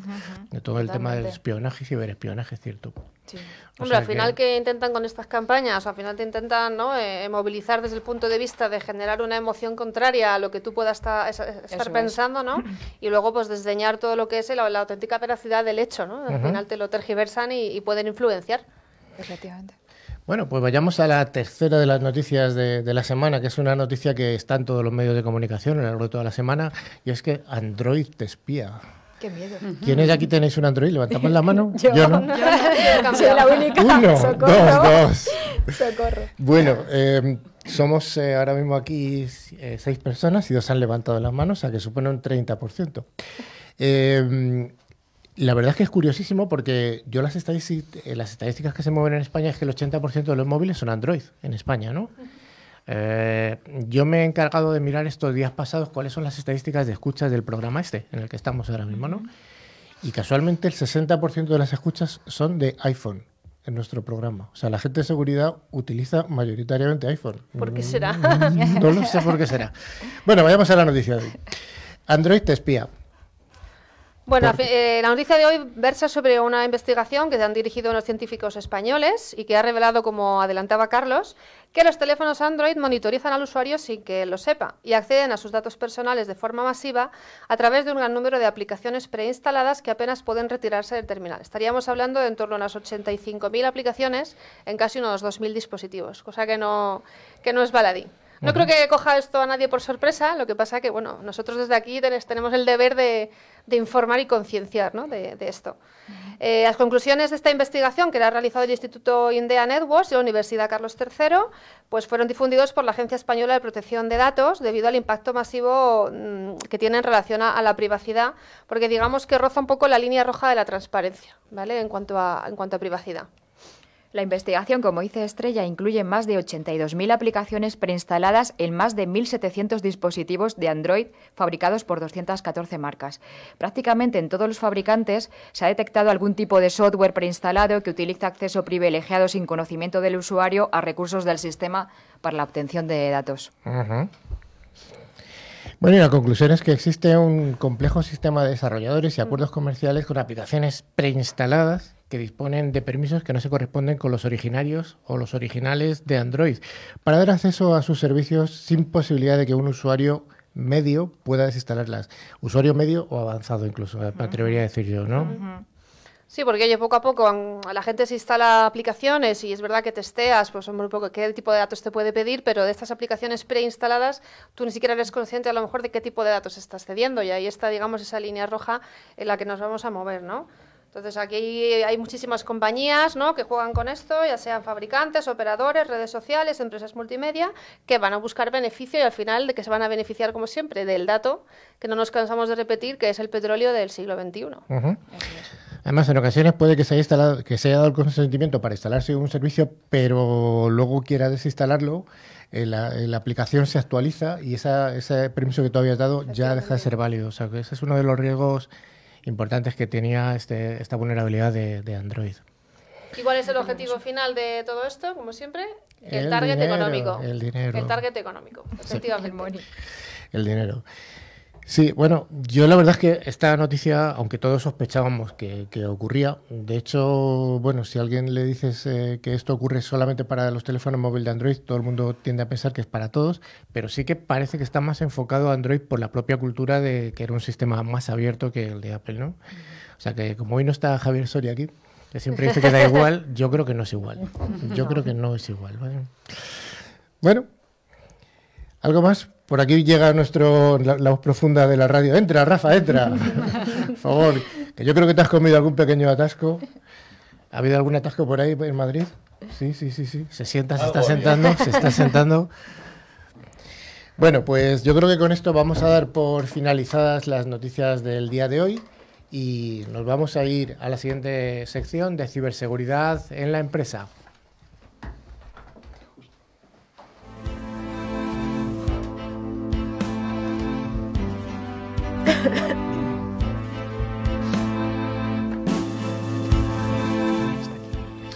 Bueno, pues el tema de hoy en ciberseguridad de la empresa tiene que ver con algo que yo creo que es importante, que es todo el tema de voluntariado y de hacer cosas para devolver a la sociedad parte de, de la economía que la empresa ha recibido de ella, ¿no? Entonces, bueno, pues en el día de hoy tenemos aquí dos representantes de, de Telefónica, veremos por qué, eh, que son eh, Rubén García, que ya te has presentado antes. Hola Rubén otra vez. ¿Qué tal todos? Oh, todo bien, ¿no? Y Cecilia, ¿qué tal Ceci? Muy bien. Bueno, pues cada vez las empresas desarrollan más acciones de voluntariado con sus empleados. Las empresas tecnológicas, las empresas de seguridad, no son ajenas a este movimiento y prueba de ello es que la mayor empresa española de este sector de tecnología de la información, que es Telefónica, ya estuvo que ya estuvo presente en este programa a través de José Luis Gil Pérez, pues bueno, pues ha desarrollado un programa de, de voluntariado muy interesante. Telefónica, a través de la Fundación Telefónica, lleva años llevando a cabo un ambicioso plan con actividades en varios países de distinto sabor. Así, unos programas se dedican a la discapacidad, a apoyar a enfermos, a cuidar el medio ambiente o ayudar a colectivos en riesgo. La actividad que os traemos hoy eh, ha sido protagonizada por Cecilia Laborda y por Rubén García, como ya conocéis. Ambos son ejecutivos comerciales de Telefónica y han dedicado unas horas a actuar en unos cortos con un mensaje de apoyo a nuestros mayores. Muy interesante, ahora os lo van a contar. Bueno, la primera pregunta es muy sencilla, ¿qué es un ejecutivo en, en un mundo, en una empresa como Telefónica? Bueno, un ejecutivo es un tío o una tía guapos y, y que venden todo y más. No. Y mucha seguridad, ¿no? Hombre, eso por descontado, esa es la base. Sobre todo Seguridad, ¿no? es. No, no, eso está clarísimo que es así. Y bueno, ¿hay, tiene- ¿hay alguna, alguna cosa en especial que haga un ejecutivo de una empresa tipo TI como es Telefónica de un ejecutivo, yo qué sé, de un banco? O, o- o- o- o al final todos nos dedicamos a vender. Ah. Te dedicas a vender, pero sobre todo tienes que saber de lo que vendes, ¿no? La, la parte de tienes que tener ser un, un expertise adicional, porque los interlocutores que tienes delante, a diferencia de la banca, eh, no saben de los. Normalmente un usuario no sabe productos financieros, si nada más que lo sabe es el comercial. Ahora directamente el ejecutivo de ventas o el comercial tiene que tener el mismo expertise tecnológico que el interlocutor que tiene delante. ¿no? Y más sobre todo cuando hablamos de seguridad. Con los interlocutores que tenemos de seguridad suelen saber mucho y nosotros tenemos que formarnos en seguridad para poder tener la interlocución que tenemos con ellos. Bueno, vayamos a la acción concreta de- del voluntariado, que por qué estáis aquí. ¿Qué habéis hecho? Ceci.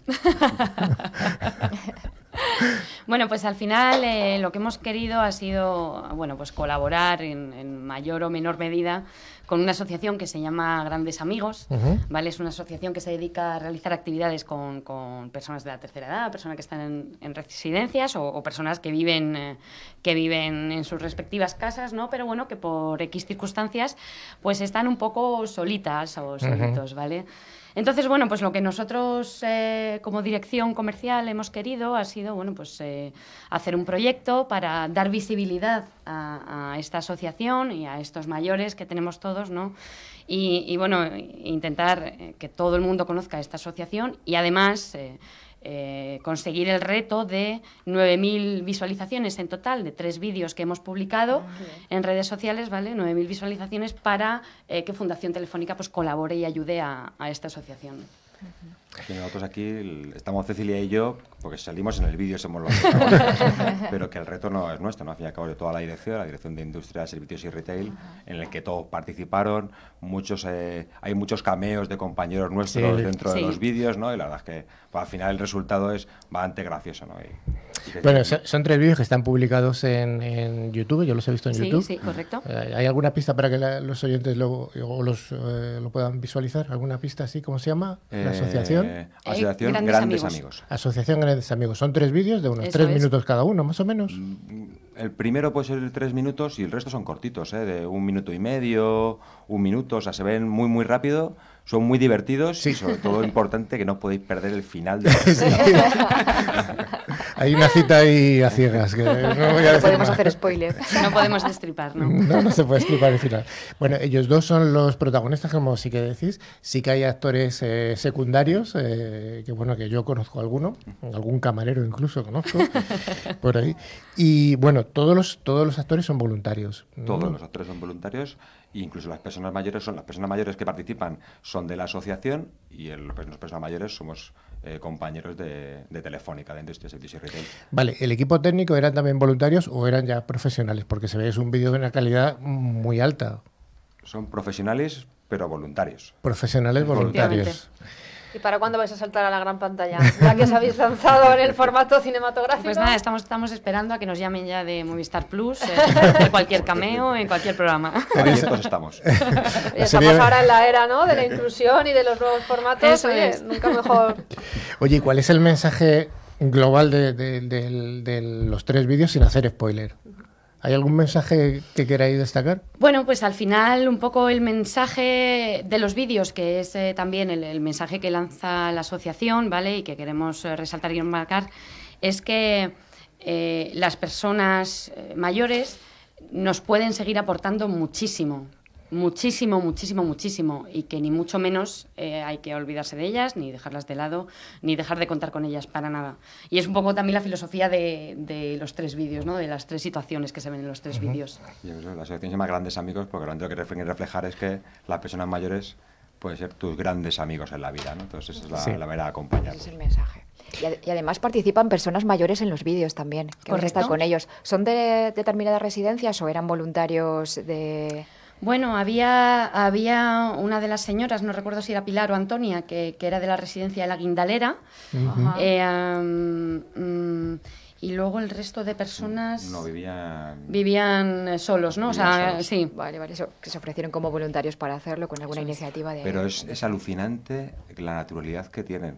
Porque estamos, Cecilia y yo, cuando súper nerviosos ahí los dos, intentando aprendernos el guion, intentando hacerlo, y iban con una naturalidad tan tranquila. O sea, más que ya veréis los vídeos, ¿no? Pero la- a veces la- las frases que tienen no son fáciles a la hora de, Sí, de sí, poder sí. aprenderlo. Que Cecilia y yo nos.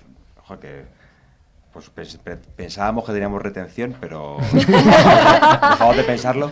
Pero ellos totalmente, al- no hacía falta repetir las tomas. Sí, sí, es que se con ve ellos, y se ven totalmente natural, la verdad. Sí, fue, fue un placer trabajar con ellos, la verdad. Tenemos mucho que aprender, yo creo, todavía de la gente mayor que a veces dejamos Muchísimo, muy solitos muchísimo. y hay Pues sí. mucho, mucho que aprender de ellos. O sea que... Además, yo creo que es, que es conveniente que se haga este tipo de iniciativas en las que, bueno, se visualizan esas personas mayores porque estamos más cerca de las personas mayores que de, de las antiguas, o sea, de los Sí, sí, jovencitos. sí. Por edad, simplemente. Yo al menos. en fin. Oye, pues a mí, yo insisto en recomendar a todo el mundo, los que no lo habéis visto, que lo veáis, porque son vídeos eh, que son simpáticos. Además, vais a ver a, las- los dos invitados que están aquí, que han actuado de verdad. A mí me han sorprendido muchísimo. O sea, yo porque los conozco, pero llega un momento que dices, ¿Sois, ¿son pareja de verdad esta gente? no, creo que no. o sea, que han actuado muy bien, muy buenos, muy buenos. Gracias. Y el final es muy divertido, además. O sea, Simplemente decir que el, el reto, es, el reto es son 9.000 visu- visualizaciones en dos semanas. En dos O sea, semanas. empezó el jueves pasado, o sea que ya llevamos una semana eh, ya ha pasado, nos queda otra. Llevamos el primer vídeo ya ha conseguido las, más de las 3.000 visitas, por lo que se está perfecto. Pero la gente no se está enganchando a la historia y la verdad que merece mucho la pena terminar de ver la historia. El segundo vídeo lleva 2.500 visitas y el tercer vídeo 2.300 más o menos. Entonces, bueno, pues a- animar a todo el mundo a que termine de verlo y por eso segundo y tercer vídeo porque es una, es una acción muy bonita y, y nos quedan mil visitas para, para terminar. Yo creo que nuestros oyentes os van a hacer caso y vamos a llegar al Por ello, que te- objetivo. tenemos una semana. Una semana. Una semana para triunfar. Una semana. Una semana para triunfar. Jo. Bueno, Rafa, bienvenido. Gracias. La voz profunda de la radio. Bueno, pues oye, muchas gracias y os invitamos a que sigáis por aquí y eh, muchas gracias sobre todo porque habéis dado una imagen humana de la ciberseguridad, que estamos hablando muchos días de, bueno, y seguiremos hablando, además con José Ramón también temas aquí un poco sesudos y, y temas algunas veces, algunas, algunas veces son temas desagradables, porque Sí. la seguridad no, no, no- sería necesaria la seguridad si no hubiera cosas malas, ¿no? Entonces, bueno, pues está bien que, que hayáis dado esa imagen humana. Muchas gracias. Enhorabuena.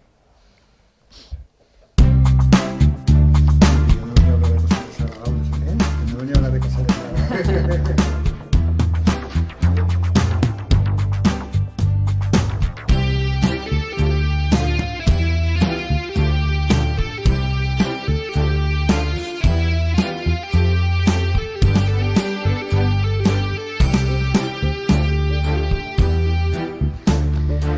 por seguir al otro lado. Vamos a continuar Ciberclick con la entrevista siempre prometida a uno de esos primeros espadas en el mundo de la ciberseguridad.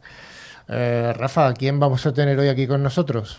Bueno, pues tenemos a José Ramón Fernández del Arcón, que mm, eh, trabaja en la empresa Tenable, eh, el cual abrió y fue el primer responsable de desarrollo de negocio y primer empleado de Tenable en España, o sea, para Iberia. El perfil es, eh, eh, por supuesto, en este entorno orientado a la ciberseguridad y a las comunicaciones.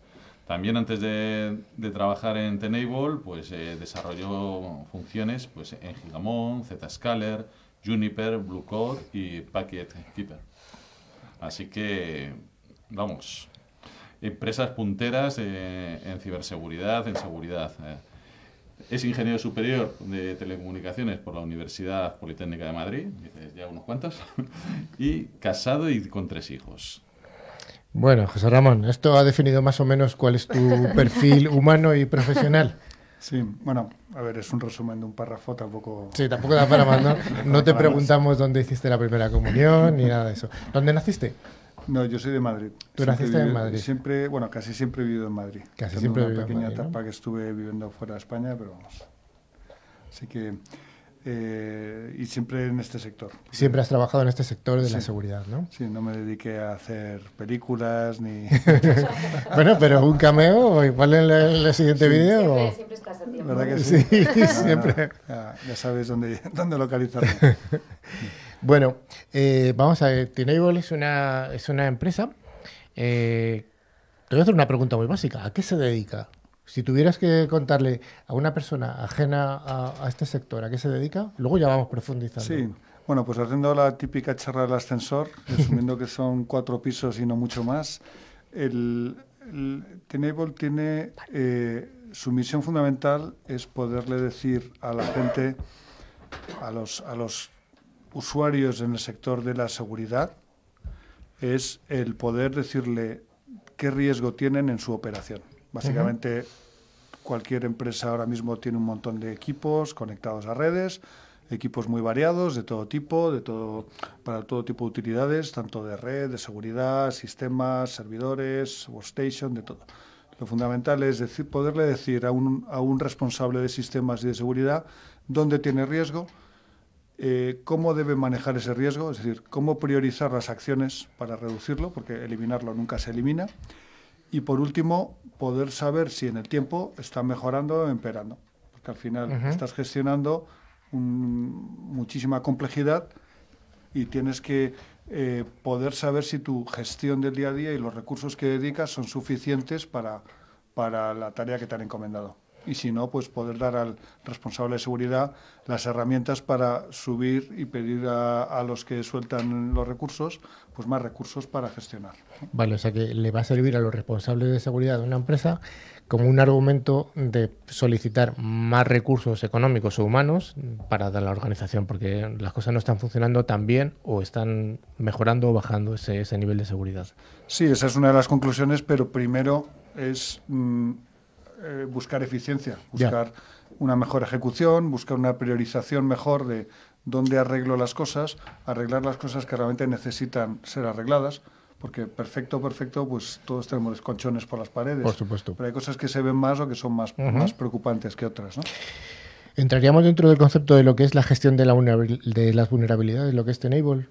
Sí, a ver, sería la gestión de las vulnerabilidades desde en, en una cadena. Es una detección primero de todo lo que supone una vulnerabilidad, supone un riesgo.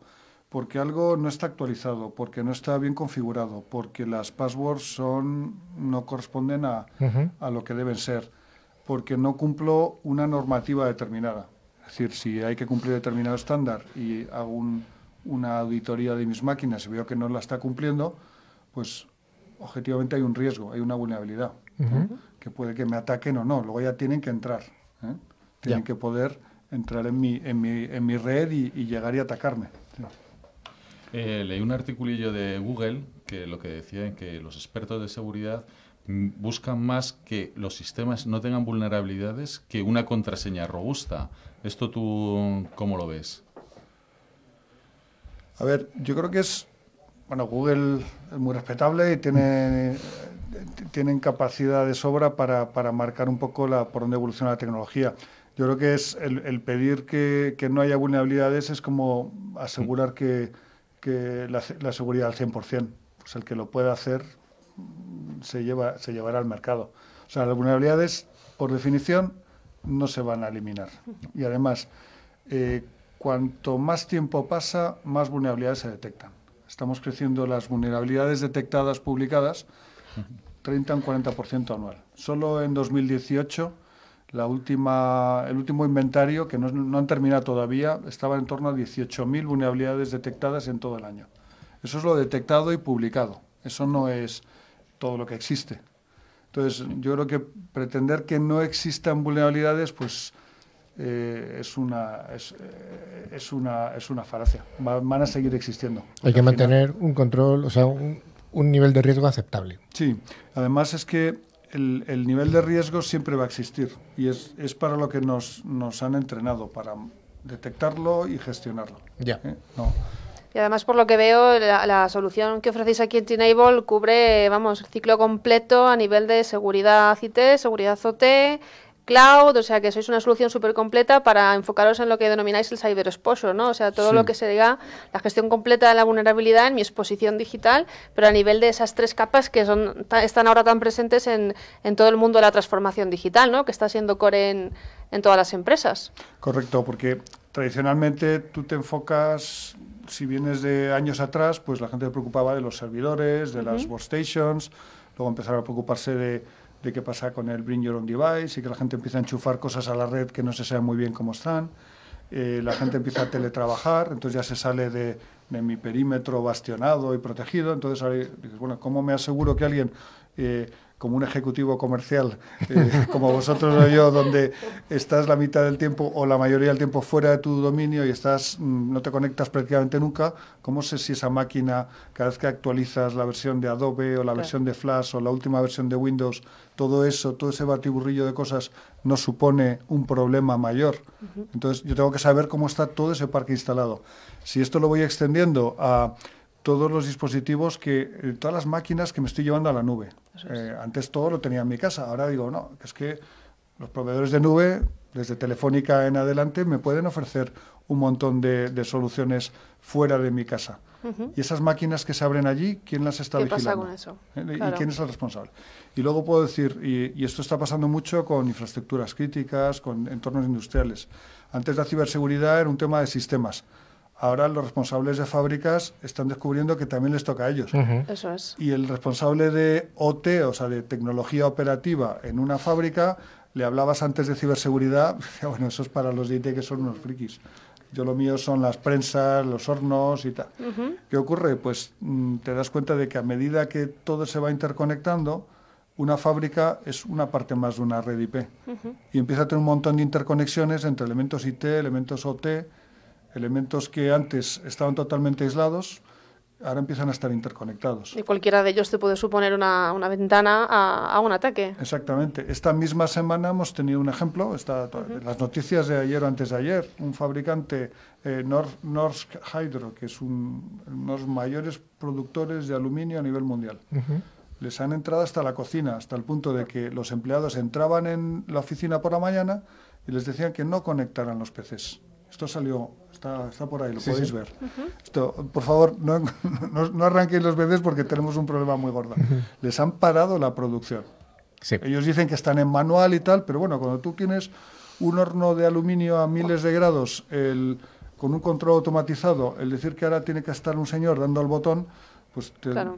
¿eh? te da una cierta, una cierta idea del riesgo que puedes correr, ¿no? Sí, sí. ¿Y en qué os parecéis y en qué os diferenciáis de otras empresas que se dedican concretamente a la gestión de vulnerabilidades? ¿Cuál sería vuestro posicionamiento? Sí, si me permites, doy un poco más de perspectiva, De eh, porque hay eh, muchos fabricantes de seguridad. el- creo que el último inventario que, que nos han contado internamente es que hay más o menos 1.600 empe- eh, fabricantes de seguridad, más o menos reconocidos, ya sin contar startups de, todavía en un garaje que ni siquiera han, han salido de han salido a, a- digamos, eh, a la superficie. Cuando tienes tal cantidad de productos, hay distintos enfoques. En nuestro caso, lo que hacemos es complementar la tecnología tradicional eh, orientada a proteger el perímetro, a proteger los dispositivos, a poner barreras, a poner mm, elementos de control ¿eh? del tráfico de por dónde va. Nosotros, el, enfoque nuestro en cuanto a gestión de vulnerabilidades es dar esa medida del riesgo, lo que apuntaba antes. Es si tú, por un lado, estás intentando protegerte del exterior y que no te ataquen, por otro lado, tienes que tener en cuenta qué ocurre cuando te, finalmente logren romper esa barrera, porque nadie pone en duda que antes o después alguien lo conseguirá romper. Sea el truco del CEO, sea el phishing normal, o sea, si directamente que alguien encuentra un puerto abierto en un router y a través de eso te logra meter. Al final, de una forma u otra, todos acaban entrando. Cuando eso ocurre, ¿dónde me pueden atacar? Esa es la otra parte fundamental. Entonces ya, eso es a lo que nos dedicamos nosotros de gestión de vulnerabilidades, es poder dar al responsable de seguridad y de sistemas una foto clara de todo su, todo su superficie de riesgo, de toda su ciberexposición. Entonces, y ya entrando en la pregunta concreta, ¿cómo nos diferenciamos? En nuestro caso, nuestra visión es muy, muy enfocada. Es decir, somos el único fabricante grande dedicado a esto que solo nos dedicamos a esto. Mm, es normal, y conoceréis muchos casos de empresas de seguridad que tienen un producto bueno y luego sacan otro y luego intentan sacar toda una familia. Y es normal, tú has probando. vendido a un cliente y quieres venderle más cosas. Ya te valoran quieres venderle más.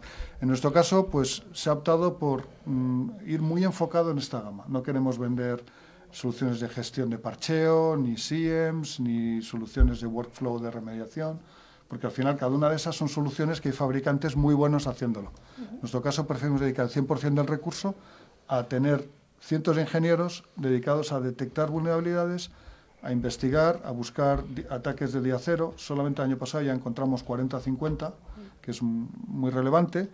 Y, y luego asegurarnos que cada vez que una de esas miles, como decía antes, 18.000 el año pasado y no han acabado de contar todavía, vulnerabilidades, en cuanto algo se publica o algo se detecta, antes de un día, antes de 24 horas, eh, poder sacar una detección para eso. De forma que un cliente nuestro que de golpe alguien le dice hay un WannaCry, hay un, mm, eh, un Petya, un NotPetya, un lo que sea, Cualquier ámbito, sí. antes de 24 horas, uno de nuestros ingenieros ha desarrollado un, un sensor para poder decirle a cualquiera de nuestros clientes, y tenemos millones de usuarios repartidos por el mundo que cualquiera de esas máquinas es vulnerable a esa vulnerabilidad concreta.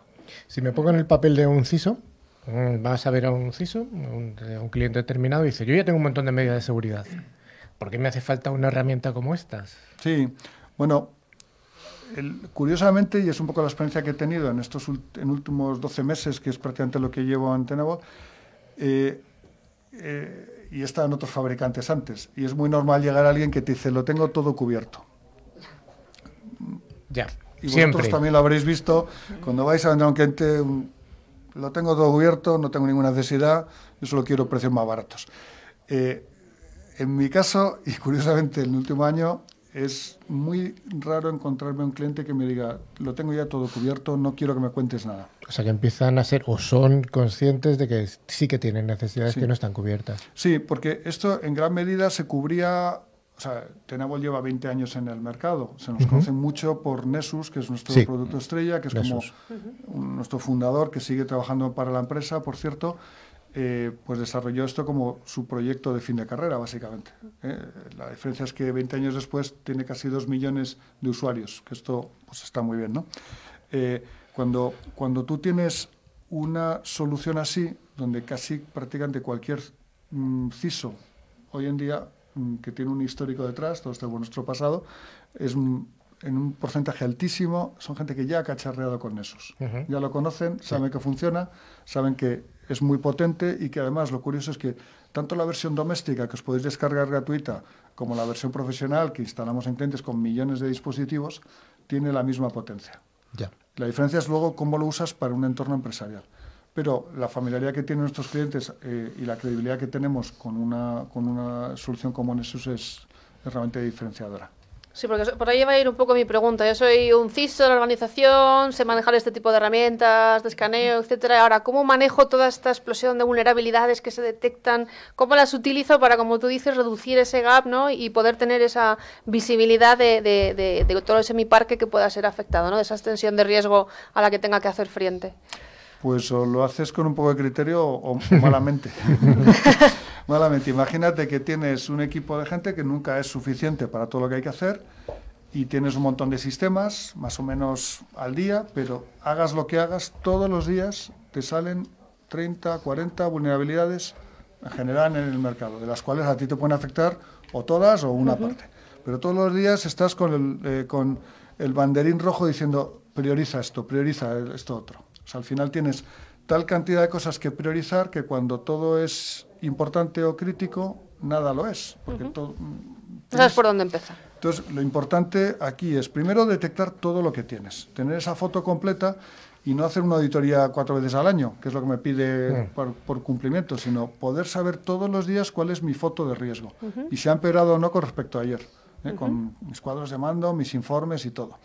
Y luego, eh, una vez que tengo toda la foto de todo el riesgo que he medido, que me diga si solo puedo hacer cuatro cosas hoy, dime qué cuatro cosas, por qué cuatro cosas empezar. O sea, te prioriza, digamos, por la criticidad, ¿no? Que considera no solo la criticidad, sino el impacto real en mi instalación, porque no es lo mismo una criticidad en un entorno de preproducción o de laboratorio que en una DMZ que en, mil equipos de usuario que están expuestos.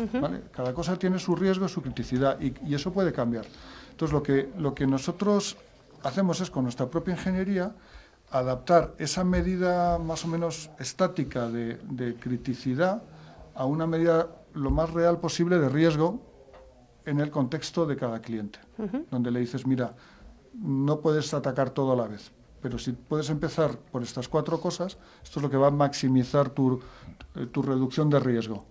Y no solo por lo que, hemos, por lo que alguien ha visto ayer ya eh, objetivamente ha dicho, pues esto tiene un riesgo tal o cual. Nosotros lo que hacemos es además una predicción de lo que va a pasar de aquí a cuatro semanas. Intentamos dar una, una priorización que permita al, al responsable asignar el recurso de la forma más eficiente. José Ramón, ¿cómo, puede, ¿cómo podemos ayudar desde unas unidades más o menos tecnológicas o de seguridad o de ciberseguridad a explicar en la alta dirección, a los CEOs, a ese CEO del que hablaba antes Estrella, eh, la complejidad de todo el ecosistema de la ciberseguridad? ¿Cómo podemos ayudarles? Pues buena pregunta, ¿eh?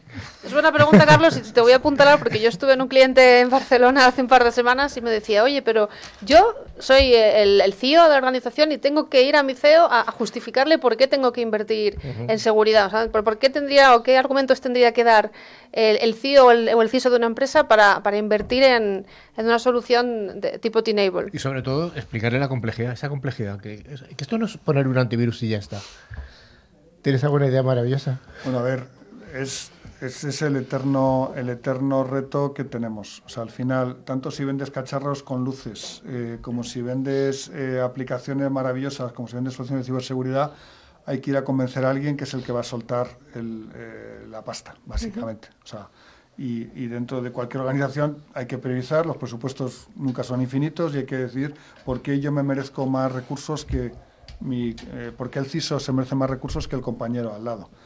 Al final, lo que se trata no es eh, intentar es eh, dar información que a la persona que gestiona, a la persona que maneja un presupuesto, que maneja un riesgo, es capaz de mapearla al, al, Al negocio, ¿no? al negocio, al, al balance de la compañía.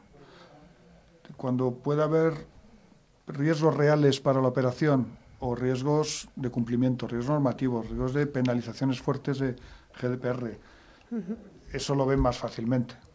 Entonces, cuando tú eres capaz de a- eh, esa métrica, pasar de lo que es una métrica más fría o más técnica de tienes 5.000 equipos y tienes un total de 142.000 vulnerabilidades detectadas, eso al CFO no le dice absolutamente nada. Dice, bueno, pues es tu trabajo, arréglalo. No me cuentes, ya te he dado dinero, pues arréglalo como mejor puedas. El problema no es ese, el problema es decir, no, mira, es que de todo esto que te he contado, el riesgo posible que haya en nuestra cadena de producción es este. Y la posibilidad de que alguien nos ataque, si me comparo con la industria, Eso es. ¿eh? Es que tengo una, una probabilidad bastante alta. Entonces, igual que compras una póliza de seguros porque manejas un riesgo y dices, bueno, pues pago esto porque el daño que me cubre es esto, pues con, con la ciberseguridad tiene que llegar a ser lo mismo. Es decir, cuál es mi, mi, mi coste potencial de operación y qué estoy invirtiendo Versus para cubrirlo.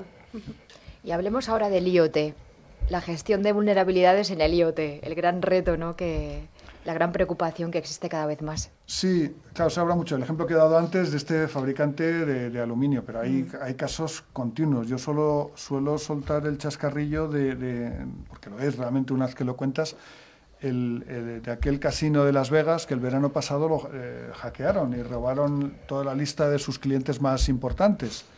Y dices, bueno, pues habrá sido un ataque de estos phishing de los norcoreanos súper sofisticado, ¿qué tal? Pues al final entraron por el termostato de la pecera. Es que Esto igual os suena a alguno porque te, te acuerdas, una vez que te lo cuentan te acuerdas. Pues resulta que, claro, tienen una mega pecera con tiburones y de todo dentro y, y el casino sabe de jugar, no sabe de, de peceras. Pues, ¿qué hace? Pues contratar a un proveedor que es el que le mantiene a los bichos vivos y el agua a su temperatura y limpia y tal. Y ese proveedor pues no le preocupa tanto la ciberseguridad. El problema es que yo tengo, eh, y eso es Internet de las cosas, eso es un termostato. Eso es, sí. ¿eh? Los Y al final, más débiles. en cualquier or- entorno de IoT, tú tienes un montón de equipos que han conectado una red y el responsable de la red pues no tiene ni idea. Tú pones ahí switches, empiezan a enchufarse cosas, no tienes ni idea de lo que te están enchufando, si esa cosa es segura o no. Si a través de una vulnerabilidad de, de esa, de, ese, eh, de esa empresa que hace mantenimiento remoto de, de- de- de peceras, eh, va a poder entrar en una red que por supuesto está mal configurada, porque si logras entrar hasta la pecera, ¿por qué has podido salir de ahí y llegar al- al- a la red de administración del casino? Pues porque alguien no ha hecho los deberes. Muchas veces es porque vas conectando cosas y nadie ha previsto que alguien se fuera a conectar en remoto desde la pecera y entrar en el servidor SAP mm, de la empresa. Esto es un ejemplo mm, muy real, pero que es muy, es muy posible que esto pase en un montón de empresas. Desde luego. Entonces, cuando tienes un IoT, tienes un montón de máquinas eh, que nunca se han diseñado con la seguridad en mente. ¿eh? Nosotros, Tenable, descubrimos el año pasado, una de nuestras días cero que descubrimos, pues eh, millones de cámaras de videovigilancia que eran vulnerables a ser atacadas y a ser, mm, digamos, eh, capturadas por, por, por bots que a su vez luego generan ataques de denegación de servicio. Y esto, mm, claro, alguien que diseña una cámara en plan barato para poderla vender en, en, en Internet por 5 euros, pues no está pensando en la seguridad. ¿Quién has dicho que atacaba? ¿Bots o Vox? Eh, no, he dicho, he dicho bots. Has He dicho he una marca. Pero, pero al final lo que tienes es, y, y lo más preocupante es que es máquinas que no están pensadas para ser actualizadas. Una vez que están por ahí, es más barato cambiarlas. Pero todas las que están por ahí que no se estropean, ahí siguen. Ahí siguen, sí. Claro, Durante que ese es el gran problema, que no se actualizan y que tienes cómo se los puede atacar y eso ya lo tienes ahí en Sodan o en... eh, Sí, además hay que recordar que los dispositivos de IT, los dispositivos habitualmente que, que vendemos las empresas tecnológicas, pues cada dos o tres años se renuevan, renovamos router, renovamos firewall, renovamos XXX, pero los equipos industriales se diseñan para que estén trabajando durante 30 años sin que nadie los toque, 30, 40 o 50, con lo cual las, las vulnerabilidades tienen un periodo muy largo, muy largo. Una penúltima pregunta y dejo la última Carlitos. ¿Cómo trabajáis en España, José Ramón? Pues bueno, el modelo es bastante, eh, es bastante mm, normal. Es decir, trabajamos directamente, somos dos personas en España, que hemos abierto la, la oficina y esperamos que la- como la cosa va bien iremos incorporando más gente. Eh, pero trabajamos fundamentalmente a través de partners. Eh, Tenable solo trabaja a través de partners en todo el mundo, quiere decir que cualquier eh, actividad comercial que hacemos, de generación de demanda, de relación con grandes cuentas, siempre- intentamos siempre que sea con la mediación de un partner, porque al final es la única forma de escalar. Eh, Ujú. Aparte que es muy importante que nuestra solución no la vemos como una cosa individual que una vez que la vendes nadie más se ocupa de ella. Lo normal es que le sacas mucho más partido si lo integras con otros sistemas de seguridad, con otros sistemas de gestión y ahí el conocimiento, la capacidad técnica de un partner es lo que te diferencia. ¿eh? Cuando llegas y un partner entiende la red de firewall del cliente, la re- el SIEM, la, el NAC, cientos de elementos distintos que puede llegar a integrar al automatizar la seguridad. Es como a lo, a lo que aludía antes de eh, cómo consigo más con menos, cómo le digo al Sí. CISO que reduzco mi riesgo. Pues intentando automatizar en la medida de lo posible la operación. José que Ramón, minuto y resultado. ¿Cómo va el año? ¿Y cómo va a acabar el año? Pues es, es un mal momento para decirlo porque no creo Llegan que las lo escuchen elecciones. mis jefes. pero va muy bien, vamos muy bien. Va muy Hay bien. mucha demanda y vemos mucho proyecto eh, y bueno, simplemente por el hecho de estar aquí, pues la gente te llama Ujú. porque ya te conoce y sabes que y sabe que bueno el hecho de, de abrir oficina en el, en el país pues siempre da un factor de credibilidad. Bueno, es una apuesta por el país a fin de cuentas, ¿no? Sí, sí. Bueno, Tenable la verdad es que está expandiendo mucho. Cuando yo entré eran menos de 1.000 empleados, ahora somos 1.400. Esto es en un año. 1402 con los dos españoles. Efectivamente. Bueno, José Ramón, oye, pues yo espero que el año acabe realmente bien, eh, que, os, que os vaya bien y que nos vaya a todos bien, por supuesto. Muchas gracias. Y bueno, muchas gracias por haber estado aquí con nosotros. Así que bueno, nos vamos a ir ya a la parte final del programa con el concursazo.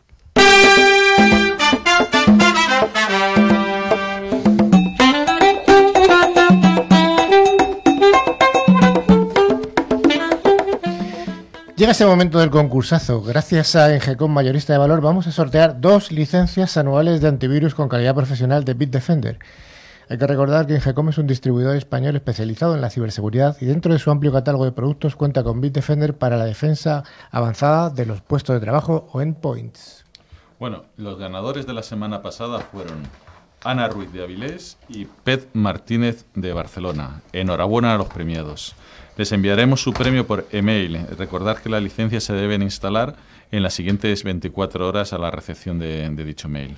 Vamos a la pregunta de la semana, a ver quién, quién va a ganar el premio de la, la próxima semana. A ver, vamos a ver quién estrella. ¿Te atreves a formular una pregunta? Voy a ser un poco... Ay, ¿le hago difícil o le hago fácil? Venga, dale. A ver si os acordáis eh, de algunas de las empresas en las que José Ramón haya trabajado previamente. Vale, no vale la última. No vale la última. Las Vale. hemos mencionado al, al comienzo del programa cuando hemos presentado al invitado y así os, os forzamos a que escuchéis un poquito mejor el programa. Bueno, eh, doy una pista, o sea, si no se Venga, acuerda alguien venga, que, de- sí. que rebobine. Que ¿no? rebobine, que rebobine. Que Así rebobine. cambiamos un poco, un Que rebobine suena viejo ya, ¿eh? ¿Quién va a rebobinar? Bueno, Pues para concursar, ¿qué es lo que tienen que hacer nuestros oyentes? Pues eh, tienen que enviar un email a nuestro correo ciberclick.clickradiotv.es indicando nombre, dirección y teléfono, contestando a, a la pregunta que, que os he hecho.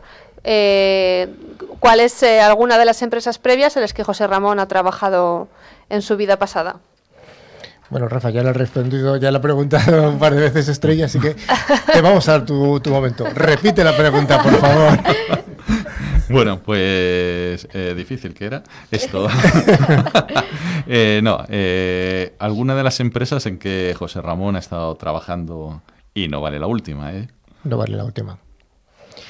Bueno, pues vamos a aceptar respuestas hasta el jueves 28 de marzo de 2019, que será cuando eh, volvamos a emitir el programa en directo. Mm, Insisto, yo creo que merece la pena y es, es fácil. Bueno, os recordamos que tenemos abierto nuestro correo electrónico para cualquier duda o sugerencia, también para enviarnos eh, algunos cibertrucos. Eh, las, eh, las semanas pasadas sí que hemos tenido alguno y esta semana, aunque me han dicho alguno de voz, no me lo han escrito, con lo cual no lo canto. También mantenemos abiertas nuestras páginas de LinkedIn y Facebook, donde publicamos noticias y avances sobre el programa, además de fotografías eh, muy interesantes, vídeos y otros documentos de interés. Los otros documentos de interés es en serio, porque de vez en cuando publicamos noticias de ciberseguridad que suele escribir nuestro compañero Javier Soria. Son noticias más que interesantes. Y también os recordamos que podéis escuchar este podcast y los de los programas anteriores a través de plataformas como iVoox, Google Podcasts o Spotify, buscando la palabra clave Ciberclick.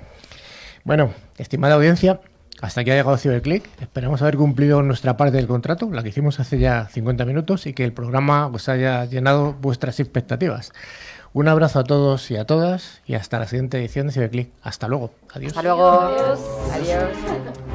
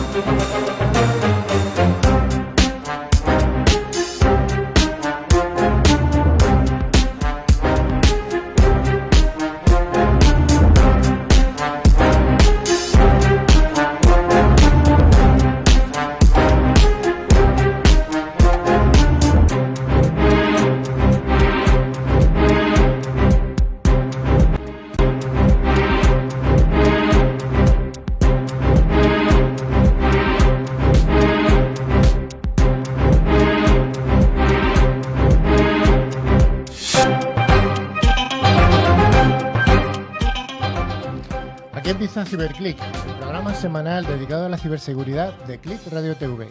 Sed bienvenidos y bienvenidas a esta vigésima edición del programa referente en España de este sector. Emitimos los programas por audio y también por vídeo. Por audio nos podéis encontrar en la web de Click Radio TV en horario de sábados y domingos de 13 a 14 horas, con repeticiones en distintos horarios. Para ello podéis consultar la web de la emisora.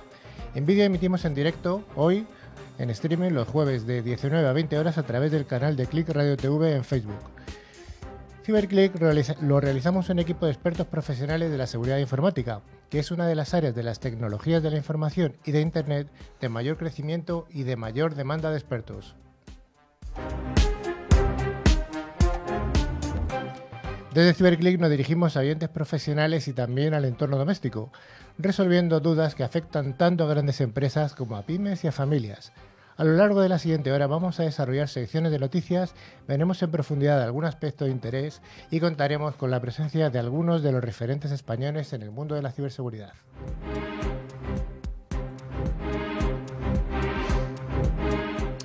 Para llevar a buen puerto Ciberclick hoy contamos con un equipo parcial. Siempre tenemos alguna incorporación o alguna persona que falla. Eh, bueno, son cosas de, de trabajar en el sector. En primer lugar, aquí a mi derecha tenemos a Estrella Ayuso. Hola Estrella, ¿qué tal? Hola, ¿qué tal, Carlitos? Muy bien. Todo bien, ¿no? muy, muy bien. Contenta de estar aquí otra vez. Oh, claro que sí. Aquí a mi izquierda, a, a la nueva incorporación ya, ya veterana, ya segunda. Ya es mi segundo programa. Maribel Todo- Pérez, toda bienvenida. Una aventura. Muchas gracias, Carlos. Y luego tenemos eh, como invitados hoy, tenemos a tres personas, Allí al fondo, Rubén García. Hola Rubén, ¿qué tal? Hola, ¿qué tal, Carlos? Encantado. Todo bien, ¿no? Sí, todo perfecto y muchas gracias por invitarnos. Qué bien. A su lado está Cecilia Laborda. Hola, Ceci. ¿Qué tal? ¿Cómo estáis? Todo bien, ¿no? todo fenomenal. Dispuestos a darlo todo. A darlo todo como siempre. Ya veremos por qué estáis aquí, es muy interesante. Y luego aquí a mi izquierda tenemos a José Ramón Fernández de Alarcón. ¿Qué tal, José Ramón? ¿Qué tal, Carlos? Buenas tardes. Eres el country manager de T-Enable. Exacto. Y luego veremos al final por qué estás aquí también. Muy interesante. Muchas gracias. Bueno, pues hasta aquí el, las presentaciones del día de hoy. Eh, el equipo está dirigido por quien habla, que soy yo, Carlos Lillo, y juntos esperamos que esta siguiente hora, 50 minutos, esté lleno de noticias y, de, cosas interesantes para todos vosotros. Ya sabéis que este programa tiene vocación bidireccional. Tenemos un buzón de email al que nos podéis escribir, que es ciberclick.clickradiotv.es y luego tenemos canales dedicados en las redes sociales de LinkedIn y Facebook donde publicamos contenidos y noticias de interés a lo largo de toda la semana. Bueno, Estrella. Antes de empezar la sección de noticias, ¿no? Como todas las semanas, pues eh, haremos el habitual concurso semanal. Los dos oyentes que resulten ganadores eh, recibirán una licencia anual de antivirus de Bitdefender, facilitadas por Ingecom, mayorista de valor. Y cada premio está valorado en 40 euros, así que solo tendréis que responder a una pregunta relacionada con el contenido del programa. Así que os pedimos que estéis muy atentos. Y siempre va a ser una pregunta muy fácil, facilita. Fácil, fácil. bueno, eh, ¿tenemos algún algo así en especial para el día de hoy? ¿Cuál es el, el, el, menú del programa? ¿Lo sabes, Maribel? Pues tenemos un apartado de noticias de ciberseguridad. Después hablaremos de ciberseguridad en la empresa, el voluntariado en empresas tecnológicas. Luego la entrevista a José Ramón Fernández de Alarcón y luego después el concurso. El concursazo. Finalmente. Venga, pues vamos a la primera.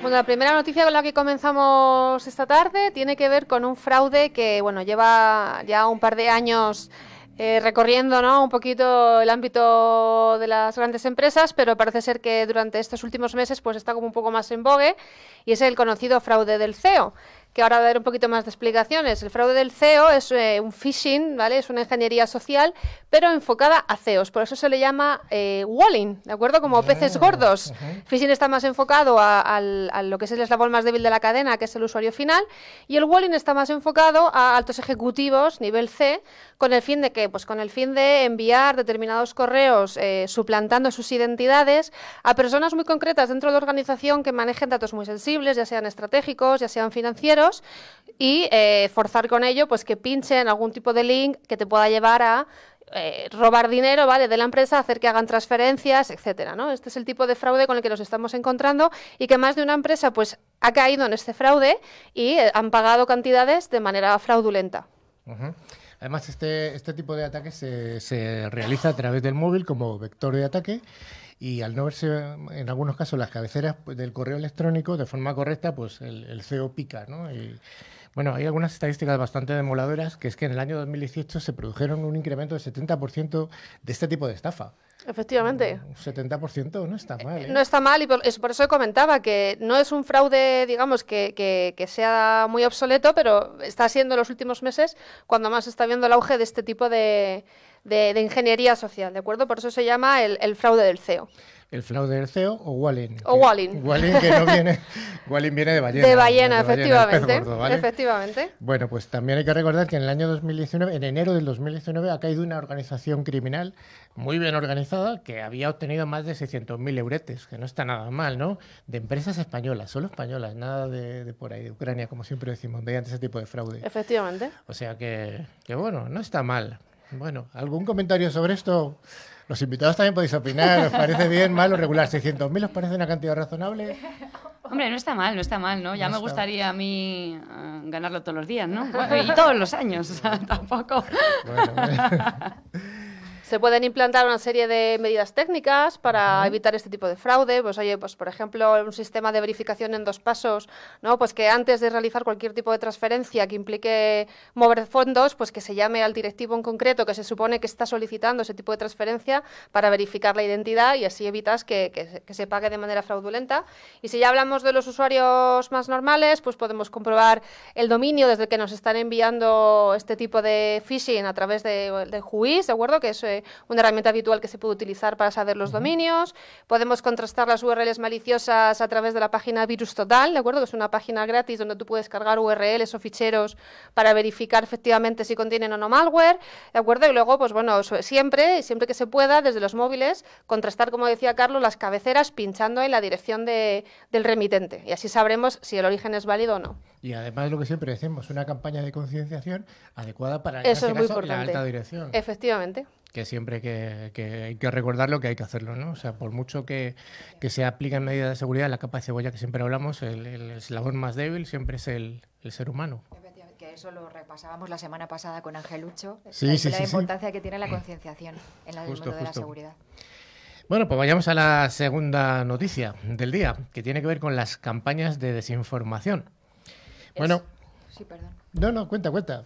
Sí, bueno, quería decir que, que efectivamente existen una serie de actualmente propagandas, noticias falsas, bulos. Con el tema de las redes sociales ha incrementado y ha favorecido Internet la proliferación de todas estas actuaciones, de tal forma que se han convertido en armas que pueden hasta desestabilizar un país. Es increíble. No, no, Y sí, al sí. hilo de eso, pues es la noticia que queríamos comentar hoy. Lo estamos viendo además con los partidos políticos, ¿no? Mm. Determinados partidos Importante. políticos ahora que estamos en época preelectoral, que si han dicho tal, han dicho cual. eh, está ocurriendo también. Dicen que a veces desde Rusia se, se originan este tipo de, de ataques de desinformación, pero bueno, que sí, que como tú comentas, son armas muy poderosas a la hora de influenciar. Hoy es algo bastante peligroso. Pues sí. Bueno, hay que recordar que en la nueva Estrategia de Seguridad Nacional, el documento que fija los riesgos para la seguridad de España y los medios y medidas para hacerle frente incluye por primera vez las campañas de desinformación. O sea, el, el- poder público se, enfrenta a esto. Y estas campañas de desinformación se definen como una de las formas para hacer la guerra híbrida, es decir, una estrategia planificada que busca la desestabilización de los estados o de los partidos políticos que influyen en ellos y la injerencia política.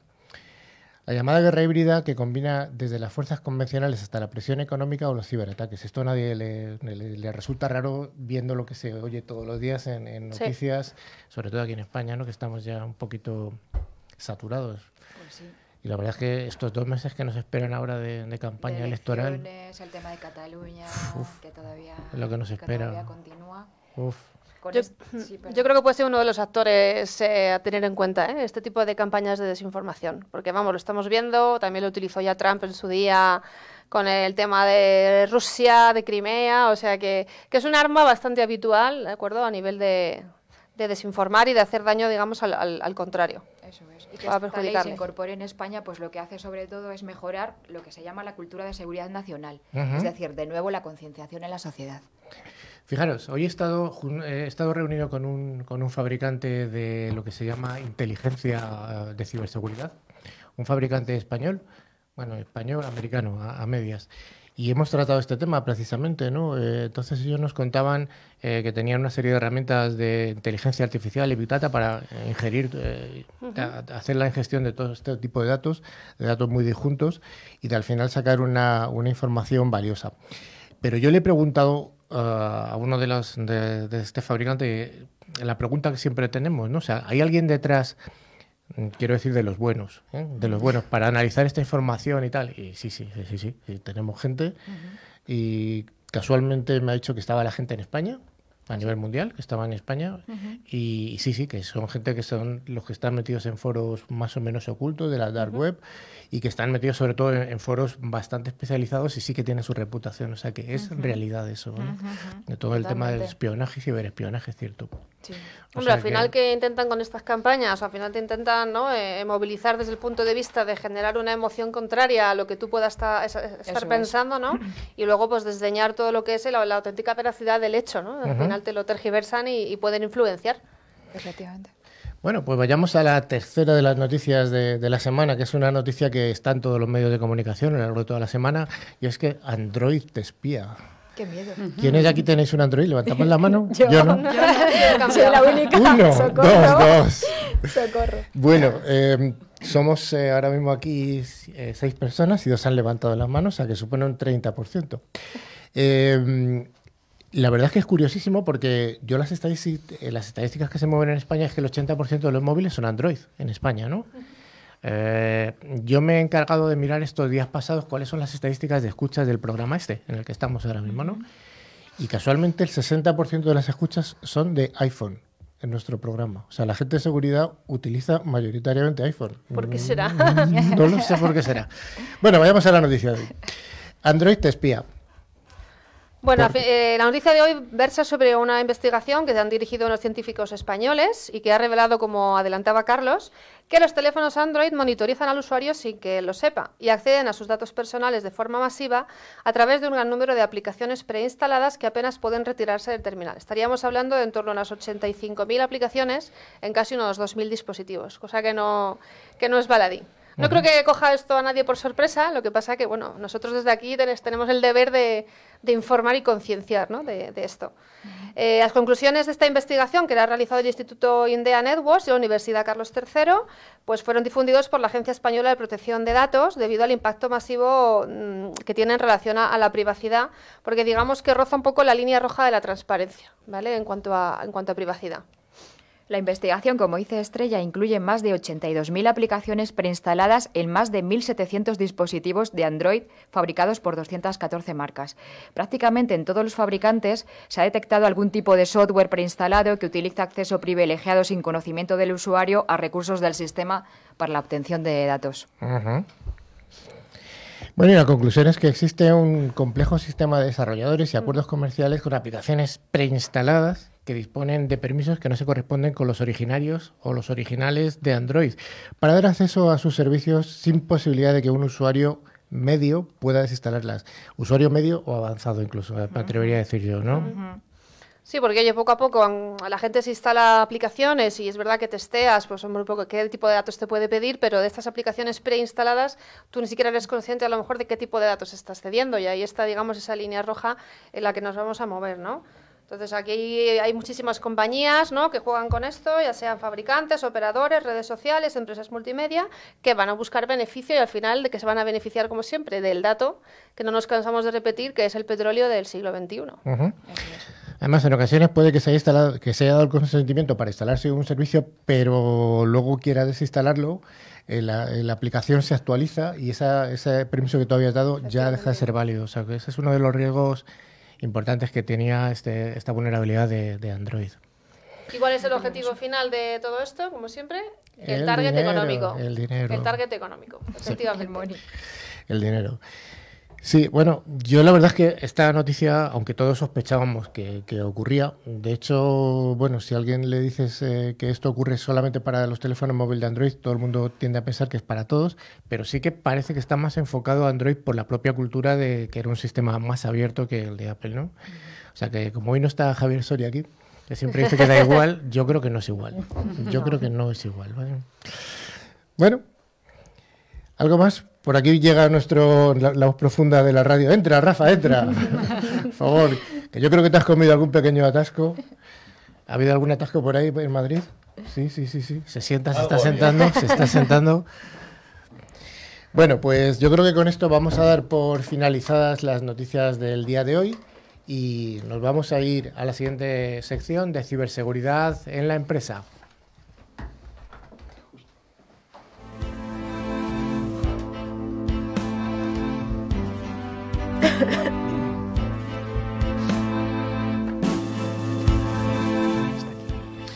Bueno, pues el tema de hoy en ciberseguridad de la empresa tiene que ver con algo que yo creo que es importante, que es todo el tema de voluntariado y de hacer cosas para devolver a la sociedad parte de, la economía que la empresa ha recibido de ella, ¿no? Entonces, bueno, pues en el día de hoy tenemos aquí dos representantes de, de Telefónica, veremos por qué, eh, que son eh, Rubén García, que ya te has presentado antes. Hola Rubén otra vez. ¿Qué tal todos? Oh, todo bien, ¿no? Y Cecilia, ¿qué tal Ceci? Muy bien. Bueno, pues cada vez las empresas desarrollan más acciones de voluntariado con sus empleados. Las empresas tecnológicas, las empresas de seguridad, no son ajenas a este movimiento y prueba de ello es que la mayor empresa española de este sector, de tecnología de la información, que es Telefónica, ya estuvo que ya estuvo presente en este programa a través de José Luis Gil Pérez, pues bueno, pues ha desarrollado un programa de, de voluntariado muy interesante. Telefónica, a través de la Fundación Telefónica, lleva años llevando a cabo un ambicioso plan con actividades en varios países de distinto sabor. Así unos programas se dedican a la discapacidad, a apoyar a enfermos, a cuidar el medio ambiente o ayudar a colectivos en riesgo.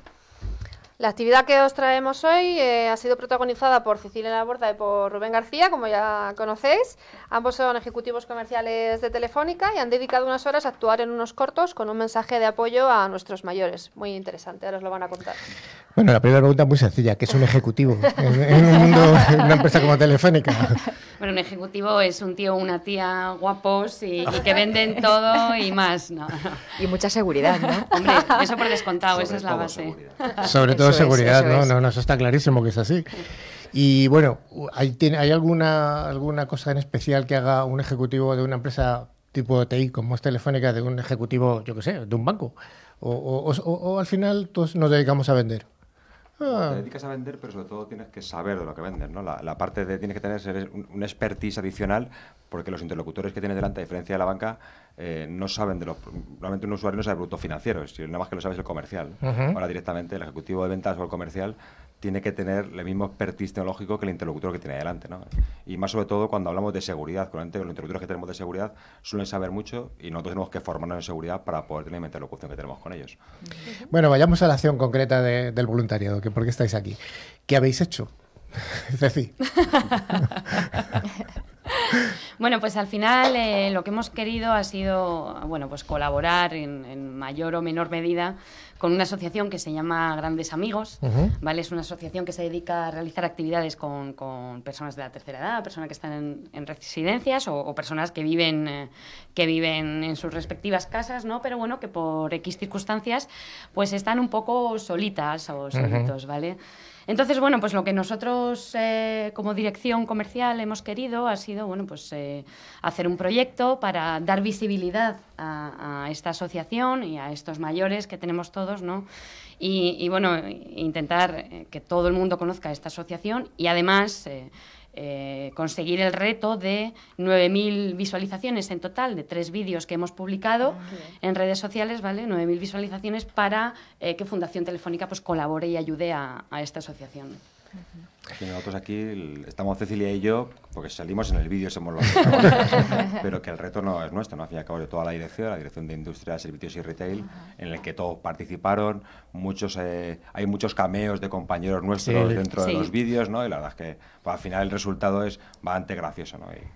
bueno, son, tres vídeos que están publicados en, YouTube, yo los he visto en YouTube. Sí, correcto. Eh, ¿Hay alguna pista para que los oyentes lo, los, eh, lo puedan visualizar? ¿Alguna pista así? ¿Cómo se llama? ¿La asociación? asociación Grandes, Amigos. Asociación Grandes Amigos. Son tres vídeos de unos tres minutos cada uno, más o menos. Mm, el primero puede ser de tres minutos y el resto son cortitos, ¿eh? de un minuto y medio, un minuto, o sea, se ven muy, muy rápido son muy divertidos y sobre todo importante que no podéis perder el final de la Hay una cita ahí a ciegas. Que no, podemos hacer spoiler. No podemos destripar, ¿no? No, no se puede destripar el final. Bueno, ellos dos son los protagonistas, como sí que decís. Sí que hay actores eh, secundarios, eh, que bueno, que yo conozco alguno, algún camarero incluso conozco, por ahí. Y bueno, todos los, todos los actores son voluntarios. Todos los actores son voluntarios incluso las personas mayores son las personas mayores que participan son de la asociación y el, pues, las personas mayores somos eh, compañeros de, Telefónica, de Industria Servicios y Retail. Vale, ¿el equipo técnico eran también voluntarios o eran ya profesionales? Porque se ve es un vídeo de una calidad muy alta. Son profesionales, pero voluntarios. Profesionales voluntarios. ¿Y para cuándo vais a saltar a la gran pantalla? Ya que os habéis lanzado en el formato cinematográfico. Pues nada, estamos, estamos esperando a que nos llamen ya de Movistar Plus, eh, de cualquier cameo, en cualquier programa. estamos. estamos ahora en la era ¿no? de la inclusión y de los nuevos formatos. Oye, nunca mejor. Oye, ¿cuál es el mensaje global de, de los tres vídeos sin hacer spoiler? ¿Hay algún mensaje que queráis destacar? Bueno, pues al final un poco el mensaje de los vídeos, que es eh, también el, mensaje que lanza la asociación, ¿vale? Y que queremos eh, resaltar y marcar, es que eh, las personas mayores nos pueden seguir aportando muchísimo, muchísimo, muchísimo, muchísimo, y que ni mucho menos eh, hay que olvidarse de ellas, ni dejarlas de lado, ni dejar de contar con ellas para nada. Y es un poco también la filosofía de, de los tres vídeos, ¿no? de las tres situaciones que se ven en los tres vídeos. Y eso, la asociación se llama Grandes Amigos porque lo que quiere reflejar es que las personas mayores pueden ser tus grandes amigos en la vida, ¿no? Entonces esa es la, Sí. la manera de acompañar. Ese es el mensaje. Y, ad- y además participan personas mayores en los vídeos también, que van a estar con ellos. ¿Son de determinadas residencias o eran voluntarios de...? Bueno, había, había una de las señoras, no recuerdo si era Pilar o Antonia, que, que era de la residencia de la Guindalera. Eh, mm, y luego el resto de personas No vivían... vivían eh, solos, ¿no? O sea, solos. sí. Vale, vale, eso, que se ofrecieron como voluntarios para hacerlo con alguna iniciativa de... Pero es, es alucinante la naturalidad que tienen.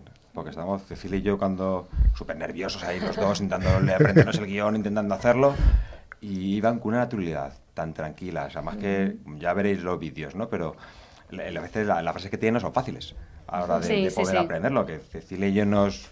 ojo, que pues pens- pe- pensábamos que teníamos retención, pero dejamos de pensarlo. Pero ellos totalmente, al- no hacía falta repetir las tomas. Sí, sí, Hacían es que con ellos y se leen totalmente natural, la verdad. Sí, fue, fue un placer trabajar con ellos, la verdad. Tenemos mucho que aprender, yo creo, todavía de la gente mayor, que a veces dejamos Muchísimo, muy solitos muchísimo. y hay Pues sí. mucho, mucho que aprender de ellos. O sea que... Además, yo creo que es, que es conveniente que se haga este tipo de iniciativas en las que, bueno, se visualizan esas personas mayores porque estamos más cerca de las personas mayores que de, de las antiguas, o sea, de los Sí, sí, jovencitos. sí. Por edad, simplemente. yo al menos. en fin. Oye, pues a mí, yo insisto en recomendar a todo el mundo, los que no lo habéis visto, que lo veáis, porque son vídeos eh, que son simpáticos. Además, vais a ver a, a las- a los dos invitados que están aquí, que han actuado de verdad. A mí me han sorprendido muchísimo. O sea, yo porque los conozco, pero llega un momento que dices, ¿Sois, ¿son pareja de verdad esta gente? no, creo que no. O sea, que han actuado muy bien, muy buenos, muy buenos. Gracias. Y el final es muy divertido, además. O sea, que Simplemente decir que el, el reto, es, el reto es que son 9.000 visu- visualizaciones en dos semanas. O sea, empezó el jueves pasado, o sea que ya llevamos una semana eh, Ujú. ya pasado, nos queda otra. Llevamos el primer vídeo ya ha conseguido las más de las 3.000 visitas, por lo que se está perfecto. Pero la gente no se está enganchando a la historia y la verdad que merece mucho la pena terminar de ver la historia. El segundo vídeo lleva 2.500 visitas y el tercer vídeo 2.300 más o menos. Entonces, bueno, pues a- animar a todo el mundo a que termine de verlo y por eso segundo y tercer vídeo porque es una, es una acción muy bonita y, y nos quedan mil visitas para, para terminar. Yo creo que nuestros oyentes os van a hacer caso y vamos a llegar al Por ello, que te- objetivo. tenemos una semana. Una semana. Una semana para triunfar. Una semana. Una semana para triunfar. Jo. Bueno, Rafa, bienvenido. Gracias. La voz profunda de la radio. Bueno, pues oye, muchas gracias y os invitamos a que sigáis por aquí y eh, muchas gracias sobre todo porque habéis dado una imagen humana de la ciberseguridad, que estamos hablando muchos días de, bueno, y seguiremos hablando, además con José Ramón también temas aquí un poco sesudos y, y temas algunas veces, algunas, algunas veces son temas desagradables, porque Sí. la seguridad no, no, no- no sería necesaria la, se- la seguridad si no hubiera cosas malas, ¿no? Entonces, bueno, pues está bien que, que hayáis dado esa imagen humana. Gracias. Muchas gracias. Enhorabuena.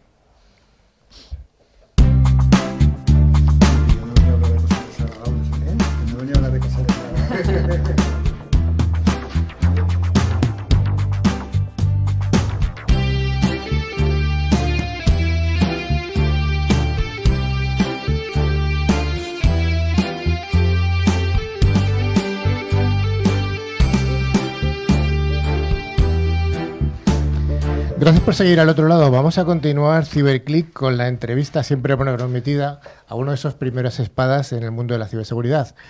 Eh, Rafa, ¿a quién vamos a tener hoy aquí con nosotros? Bueno, pues tenemos a José Ramón Fernández del Arcón, que mm, trabaja en la empresa Tenable, eh, el cual abrió y fue el primer responsable de desarrollo de negocio y primer empleado de Tenable eh, en España, o sea, para, para Iberia. El perfil es, eh, eh, por supuesto, en este entorno orientado a la ciberseguridad y a las comunicaciones. También antes de, trabajar en Tenable, pues eh, desarrolló funciones pues, en Gigamon, Zscaler, Juniper, Blue Code y Packet Keeper. Así que, vamos, empresas punteras eh, en ciberseguridad, en seguridad. eh. Es ingeniero superior de telecomunicaciones por la Universidad Politécnica de Madrid, ya unos cuantos, y casado y con tres hijos. Bueno, José Ramón, esto ha definido más o menos cuál es tu perfil humano y profesional. Sí, bueno, a ver, es un resumen de un párrafo, tampoco... Sí, tampoco da para más, ¿no? No te preguntamos dónde hiciste la primera comunión ni nada de eso. ¿Dónde naciste? No, yo soy de Madrid. ¿Tú naciste en Madrid? Siempre, bueno, casi siempre he vivido en Madrid. Casi Tengo siempre he una vivido en pequeña Madrid, ¿no? etapa que estuve viviendo fuera de España, pero vamos. Así que... eh, y siempre en este sector. Siempre has trabajado en este sector de la seguridad, ¿no? Sí, no me dediqué a hacer películas ni... bueno, pero un cameo, igual en el, en el siguiente Sí. vídeo. Siempre, o- siempre estás a tiempo. ¿Verdad que sí? Sí, No, no, siempre. ya, ya sabes dónde, dónde localizarme. Bueno, eh, vamos a ver, Tenable es una, es una empresa. eh, te voy a hacer una pregunta muy básica. ¿A qué se dedica? Si tuvieras que contarle a una persona ajena a, a este sector a qué se dedica, luego ya vamos profundizando. Sí, bueno, pues haciendo la típica charla del ascensor, resumiendo que son cuatro pisos y no mucho más, el, el Tenable tiene eh, su misión fundamental es poderle decir a la gente, a los, a los usuarios en el sector de la seguridad, es el poder decirle qué riesgo tienen en su operación. Básicamente, cualquier empresa ahora mismo tiene un montón de equipos conectados a redes, equipos muy variados, de todo tipo, para todo tipo de utilidades, tanto de red, de seguridad, sistemas, servidores, workstation, de todo. Lo fundamental es poderle decir a un, a un responsable de sistemas y de seguridad dónde tiene riesgo, eh, cómo debe manejar ese riesgo, es decir, cómo priorizar las acciones para reducirlo, porque eliminarlo nunca se elimina. Y por último, poder saber si en el tiempo está mejorando o empeorando, porque al final estás gestionando un- muchísima complejidad y tienes que eh, poder saber si tu gestión del día a día y los recursos que dedicas son suficientes para, para la tarea que te han encomendado. Y si no, pues poder dar al responsable de seguridad las herramientas para subir y pedir a, a los que sueltan los recursos, pues más recursos para gestionar.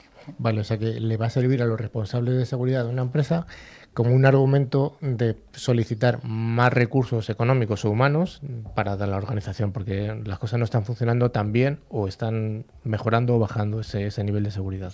Sí, esa es una de las conclusiones, pero primero es mm, eh, buscar eficiencia, buscar una mejor ejecución, buscar una priorización mejor de dónde arreglo las cosas, arreglar las cosas que realmente necesitan ser arregladas, porque perfecto, perfecto, pues todos tenemos colchones por las paredes. Por supuesto. Pero hay cosas que se ven más o que son más, Ujú. más preocupantes que otras, ¿no? ¿Entraríamos dentro del concepto de lo que es la gestión de, la de las vulnerabilidades, lo que es Tenable?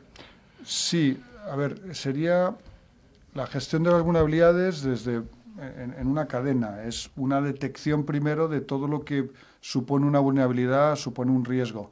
Porque algo no está actualizado, porque no está bien configurado, porque las passwords son, no corresponden a, a lo que deben ser, porque no cumplo una normativa determinada.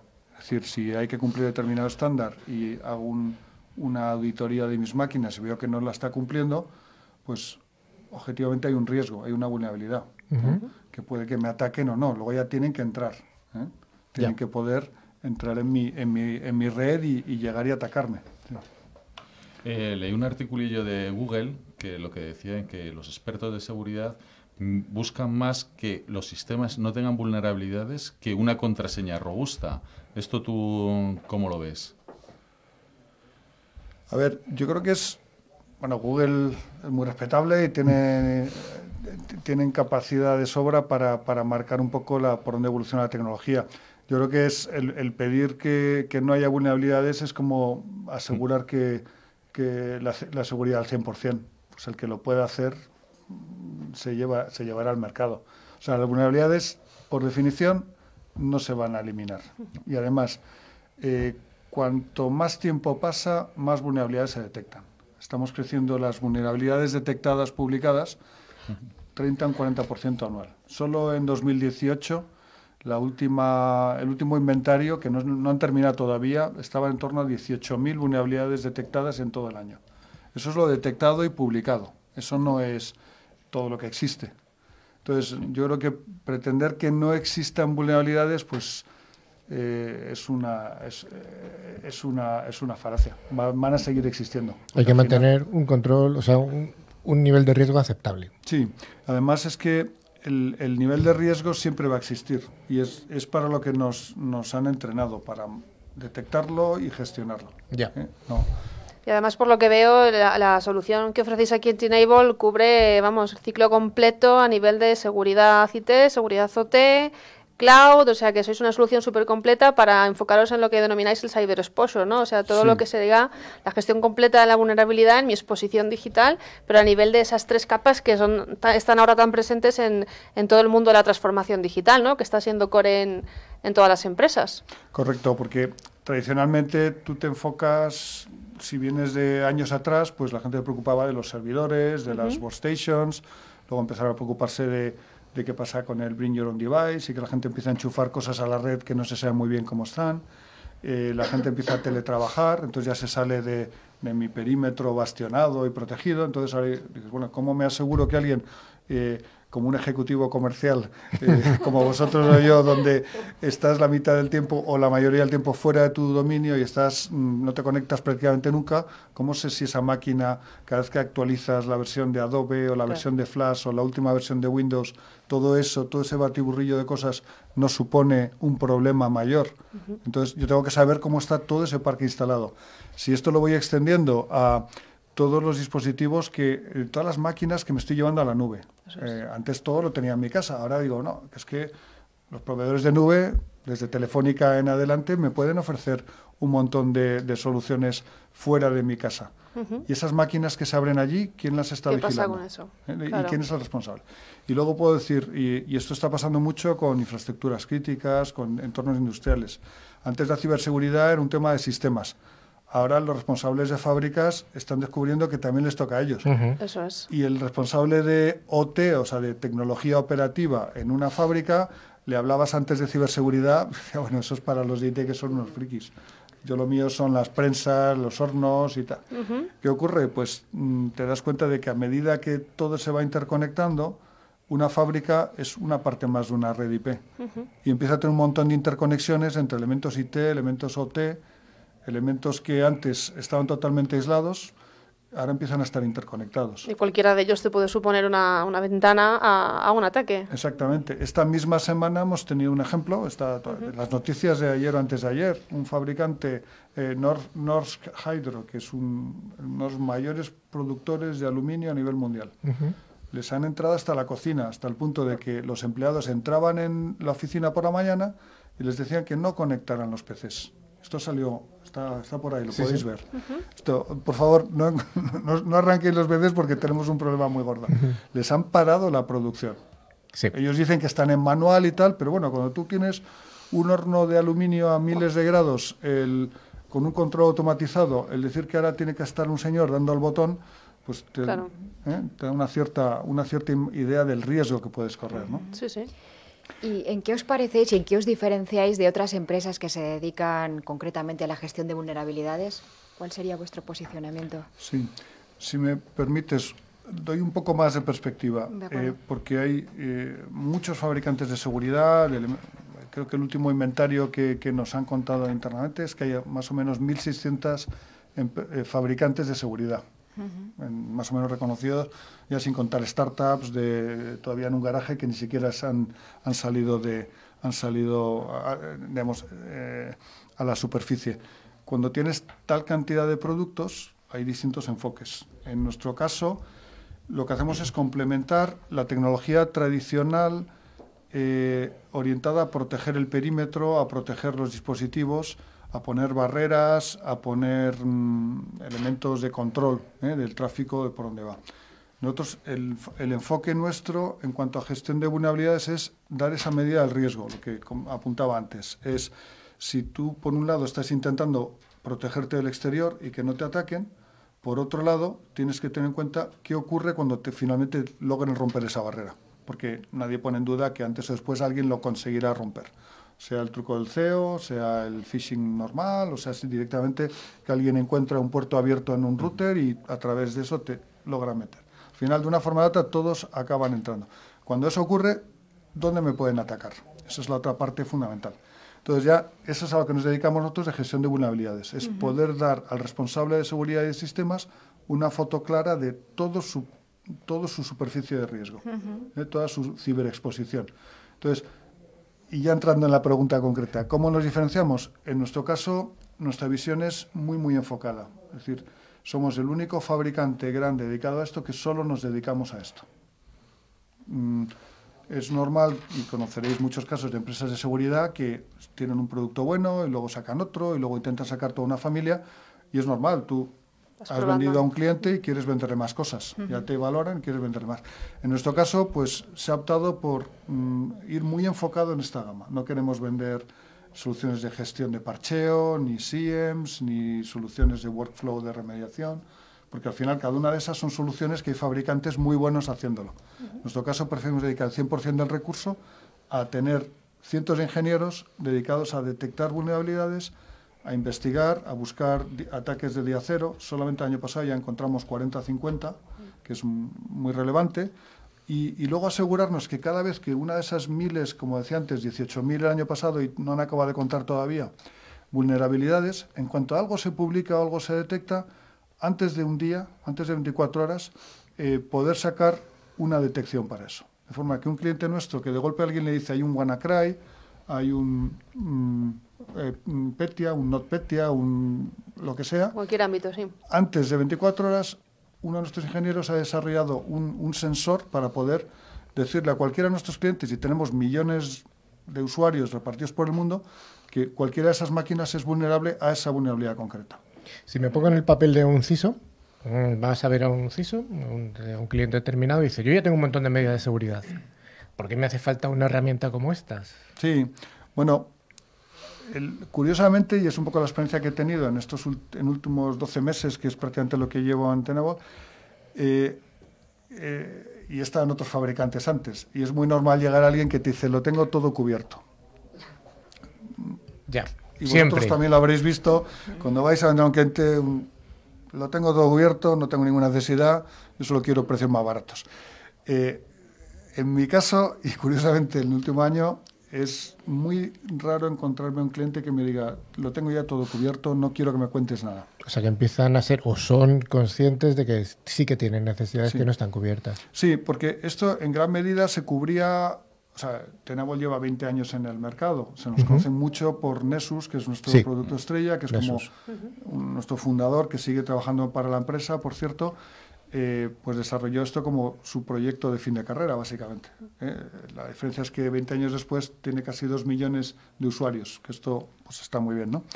Eh, cuando, cuando tú tienes una solución así, donde casi prácticamente cualquier mm, CISO hoy en día mm, que tiene un histórico detrás, todo esto es nuestro pasado, es en un porcentaje altísimo, son gente que ya ha cacharreado con esos.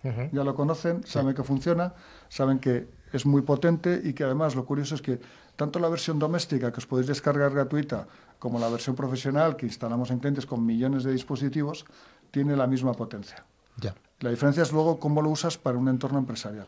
Pero la familiaridad que tienen nuestros clientes eh, y la credibilidad que tenemos con una, con una solución como Nessus es realmente diferenciadora. Sí, porque por ahí va a ir un poco mi pregunta. Yo soy un CISO de la organización, sé manejar este tipo de herramientas, de escaneo, etcétera. Ahora, ¿cómo manejo toda esta explosión de vulnerabilidades que se detectan? ¿Cómo las utilizo para, como tú dices, reducir ese gap ¿no? y poder tener esa visibilidad de, de, de, todo ese mi parque que pueda ser afectado, ¿no? de esa extensión de riesgo a la que tenga que hacer frente? Pues o lo haces con un poco de criterio o, malamente. malamente. Imagínate que tienes un equipo de gente que nunca es suficiente para todo lo que hay que hacer y tienes un montón de sistemas, más o menos al día, pero hagas lo que hagas, todos los días te salen 30, 40 vulnerabilidades en general en el mercado, de las cuales a ti te pueden afectar o todas o una parte. Pero todos los días estás con el, eh, con el banderín rojo diciendo prioriza esto, prioriza esto otro al final tienes tal cantidad de cosas que priorizar que cuando todo es importante o crítico, nada lo es. Porque ¿Sabes por dónde empezar? Entonces, lo importante aquí es, primero, detectar todo lo que tienes, tener esa foto completa y no hacer una auditoría cuatro veces al año, que es lo que me pide mm. por, cumplimiento, sino poder saber todos los días cuál es mi foto de riesgo y si ha empeorado o no con respecto a ayer. ¿eh? con mis cuadros de mando, mis informes y todo. Y luego, eh, una vez que tengo toda la foto de todo el riesgo que he medido, que me diga si solo puedo hacer cuatro cosas hoy, dime qué cuatro cosas, por qué cuatro cosas empezar. O sea, te prioriza, digamos, por la criticidad, ¿no? Que considera No solo la criticidad, sino el impacto real en mi instalación, porque Vale. no es lo mismo una criticidad en un entorno de preproducción o de laboratorio que en una DMZ, que en, en mil equipos de usuario que están expuestos. Cada cosa tiene su riesgo, su criticidad y, y eso puede cambiar.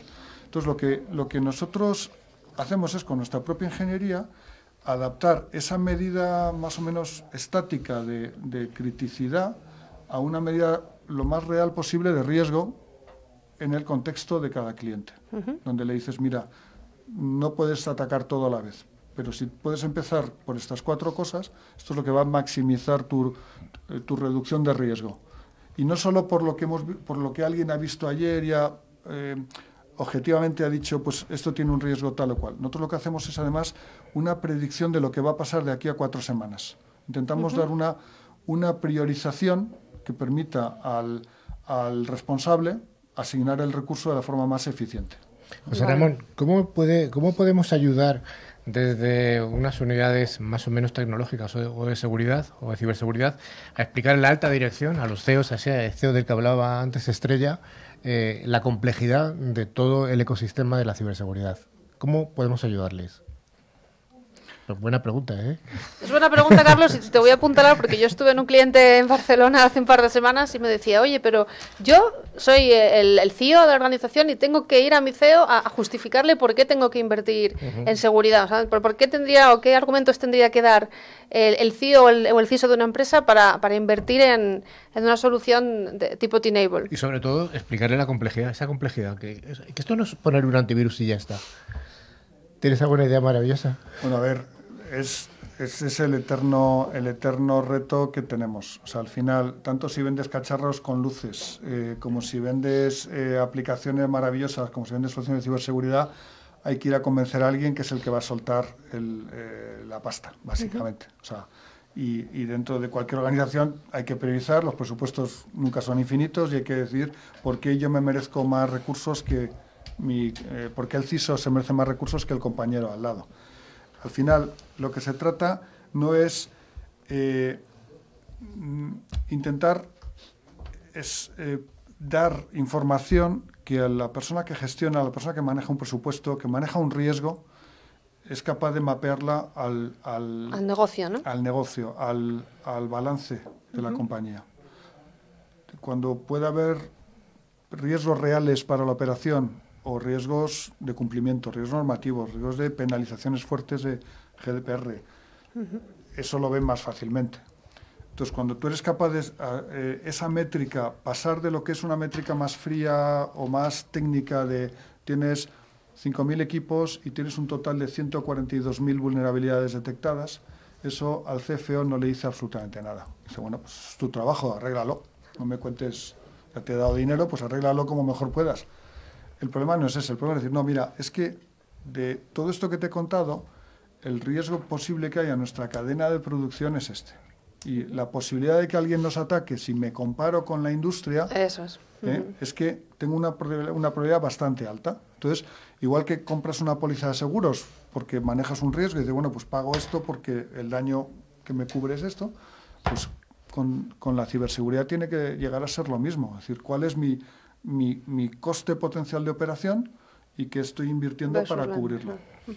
Y hablemos ahora del IoT, la gestión de vulnerabilidades en el IoT, el gran reto, ¿no? Que, la gran preocupación que existe cada vez más. Sí, claro, se habla mucho. El ejemplo que he dado antes de este fabricante de, de aluminio, pero hay, hay casos continuos. Yo solo suelo soltar el chascarrillo de, de- porque lo es realmente una vez que lo cuentas, el, el- de aquel casino de Las Vegas que el verano pasado lo eh, hackearon y robaron toda la lista de sus clientes más importantes. Y dices, bueno, pues habrá sido un ataque de estos phishing de los norcoreanos súper sofisticado, ¿qué tal? Pues al final entraron por el termostato de la pecera. Es que Esto igual os suena a alguno porque te, te acuerdas, una vez que te lo cuentan te acuerdas. Pues resulta que, claro, tienen una mega pecera con tiburones y de todo dentro y, y el casino sabe de jugar, no sabe de, de peceras. Pues, ¿qué hace? Pues contratar a un proveedor que es el que le mantiene a los bichos vivos y el agua a su temperatura y limpia y tal. Y ese proveedor, pues no le preocupa tanto la ciberseguridad. El problema es que yo tengo, eh, y eso es Internet de las cosas, eso es un termostato. Eso es, sí. ¿eh? Los Y al final, más débiles. en cualquier or- entorno de IoT, tú tienes un montón de equipos que han conectado una red y el responsable de la red pues no tiene ni idea. Tú pones ahí switches, empiezan a enchufarse cosas, no tienes ni idea de lo que te están enchufando, si esa cosa es segura o no. Si a través de una vulnerabilidad de, de esa, de, ese, eh, de esa empresa que hace mantenimiento remoto de peceras, eh, va a poder entrar en una red que, por supuesto, está mal configurada, porque si logras entrar hasta la pecera, ¿por qué has podido salir de ahí y llegar al- al- a la red de administración del casino? Pues porque alguien no ha hecho los deberes. Muchas veces es porque vas conectando cosas y nadie ha previsto que alguien se fuera a conectar en remoto desde la pecera y entrar en el servidor SAP mm, de la empresa. Esto es un ejemplo mm, muy real, pero que es muy, es muy posible que esto pase en un montón de empresas. Desde luego. Entonces, cuando tienes un IoT, tienes un montón de máquinas eh, que nunca se han diseñado con la seguridad en mente.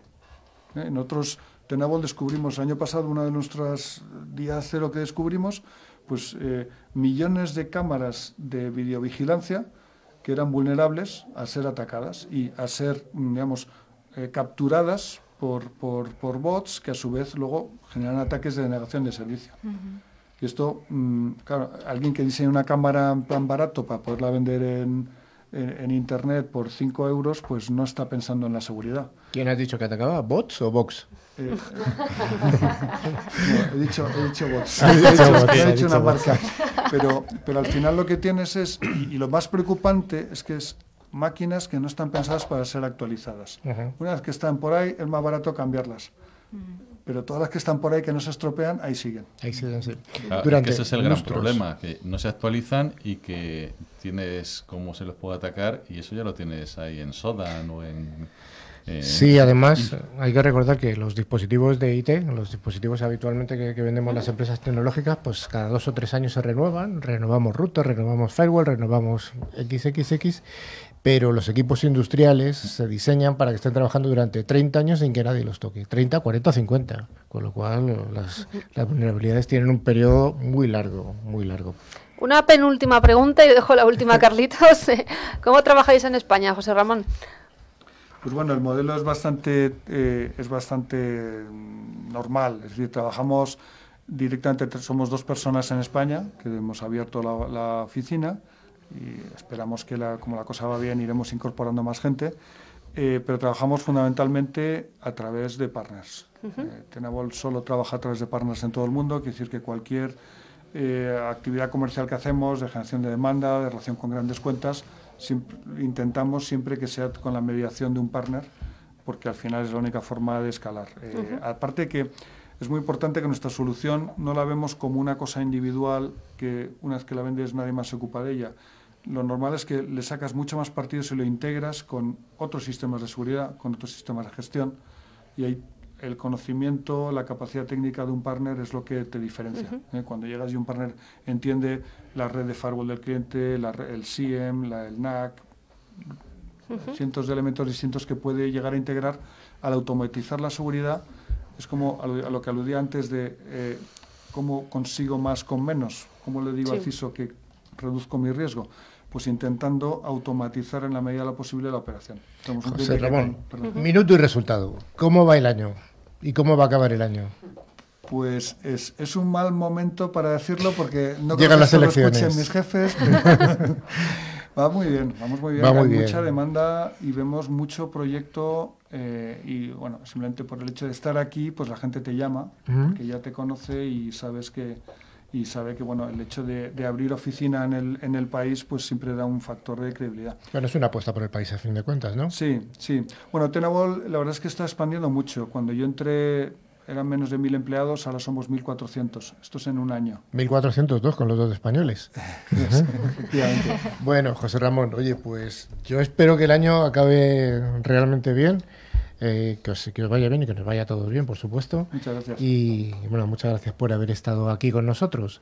Así que bueno, nos vamos a ir ya a la parte final del programa con el concursazo.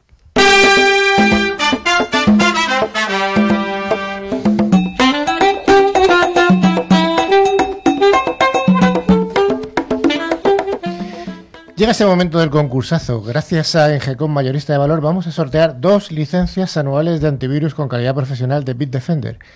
Hay que recordar que Engecom es un distribuidor español especializado en la ciberseguridad y dentro de su amplio catálogo de productos cuenta con Bitdefender para la defensa avanzada de los puestos de trabajo o endpoints. Bueno, los ganadores de la semana pasada fueron Ana Ruiz de Avilés y Pet Martínez de Barcelona. Enhorabuena a los premiados. Les enviaremos su premio por email. Recordad que las licencias se deben instalar en las siguientes 24 horas a la recepción de, de dicho mail. Vamos a la pregunta de la semana, a ver quién, quién va a ganar el premio de la, la próxima semana. A ver, vamos a ver quién estrella. ¿Te atreves a, a formular una pregunta? Voy a ser un poco. Ay, ¿le hago difícil o le hago fácil? Venga, dale. A ver si os acordáis eh, de algunas de las empresas en las que José Ramón haya trabajado previamente. Vale, no vale la última. No vale la última. Las Vale. hemos mencionado al, al comienzo del programa cuando hemos presentado al invitado y así os, os forzamos a que escuchéis un poquito mejor el programa.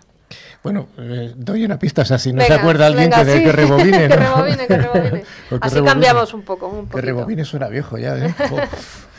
¿Quién va a rebobinar?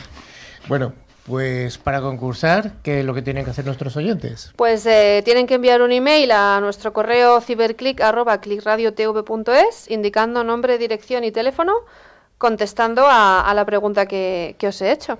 Eh, ¿Cuál es eh, alguna de las empresas previas en las que José Ramón ha trabajado en su vida pasada? Bueno, Rafa, ya lo he respondido, ya lo he preguntado un par de veces Estrella, así que te vamos a dar tu, tu momento. Repite la pregunta, por favor. Bueno, pues eh, difícil que era esto. Eh, no, eh, alguna de las empresas en que José Ramón ha estado trabajando y no vale la última, ¿eh? No vale la última. Bueno, pues vamos a aceptar respuestas hasta el jueves 28 de marzo de 2019, que será cuando eh, volvamos a emitir el programa en directo. Mm, Insisto, yo creo que merece la pena y es, es fácil. Bueno, os recordamos que tenemos abierto nuestro correo electrónico para cualquier duda o sugerencia, también para enviarnos eh, algunos cibertrucos. Eh, las, las semanas pasadas sí que hemos tenido alguno y esta semana, aunque me han dicho alguno de voz, no me lo han escrito, con lo cual no lo canto. También mantenemos abiertas nuestras páginas de LinkedIn y Facebook, donde publicamos noticias y avances sobre el programa, además de fotografías eh, muy interesantes, vídeos y otros documentos de interés. Los otros documentos de interés es en serio, porque de vez en cuando publicamos noticias de ciberseguridad que suele escribir nuestro compañero Javier Soria. Son noticias más que interesantes. Y también os recordamos que podéis escuchar este podcast y los de los programas anteriores a través de plataformas como iVoox, Google Podcasts o Spotify, buscando la palabra clave Ciberclick. Bueno, estimada audiencia, hasta aquí ha llegado Ciberclick. Esperamos haber cumplido nuestra parte del contrato, la que hicimos hace ya 50 minutos, y que el programa os haya llenado vuestras expectativas. Un abrazo a todos y a todas, y hasta la siguiente edición de Ciberclick. Hasta luego. Adiós. Hasta luego. Adiós.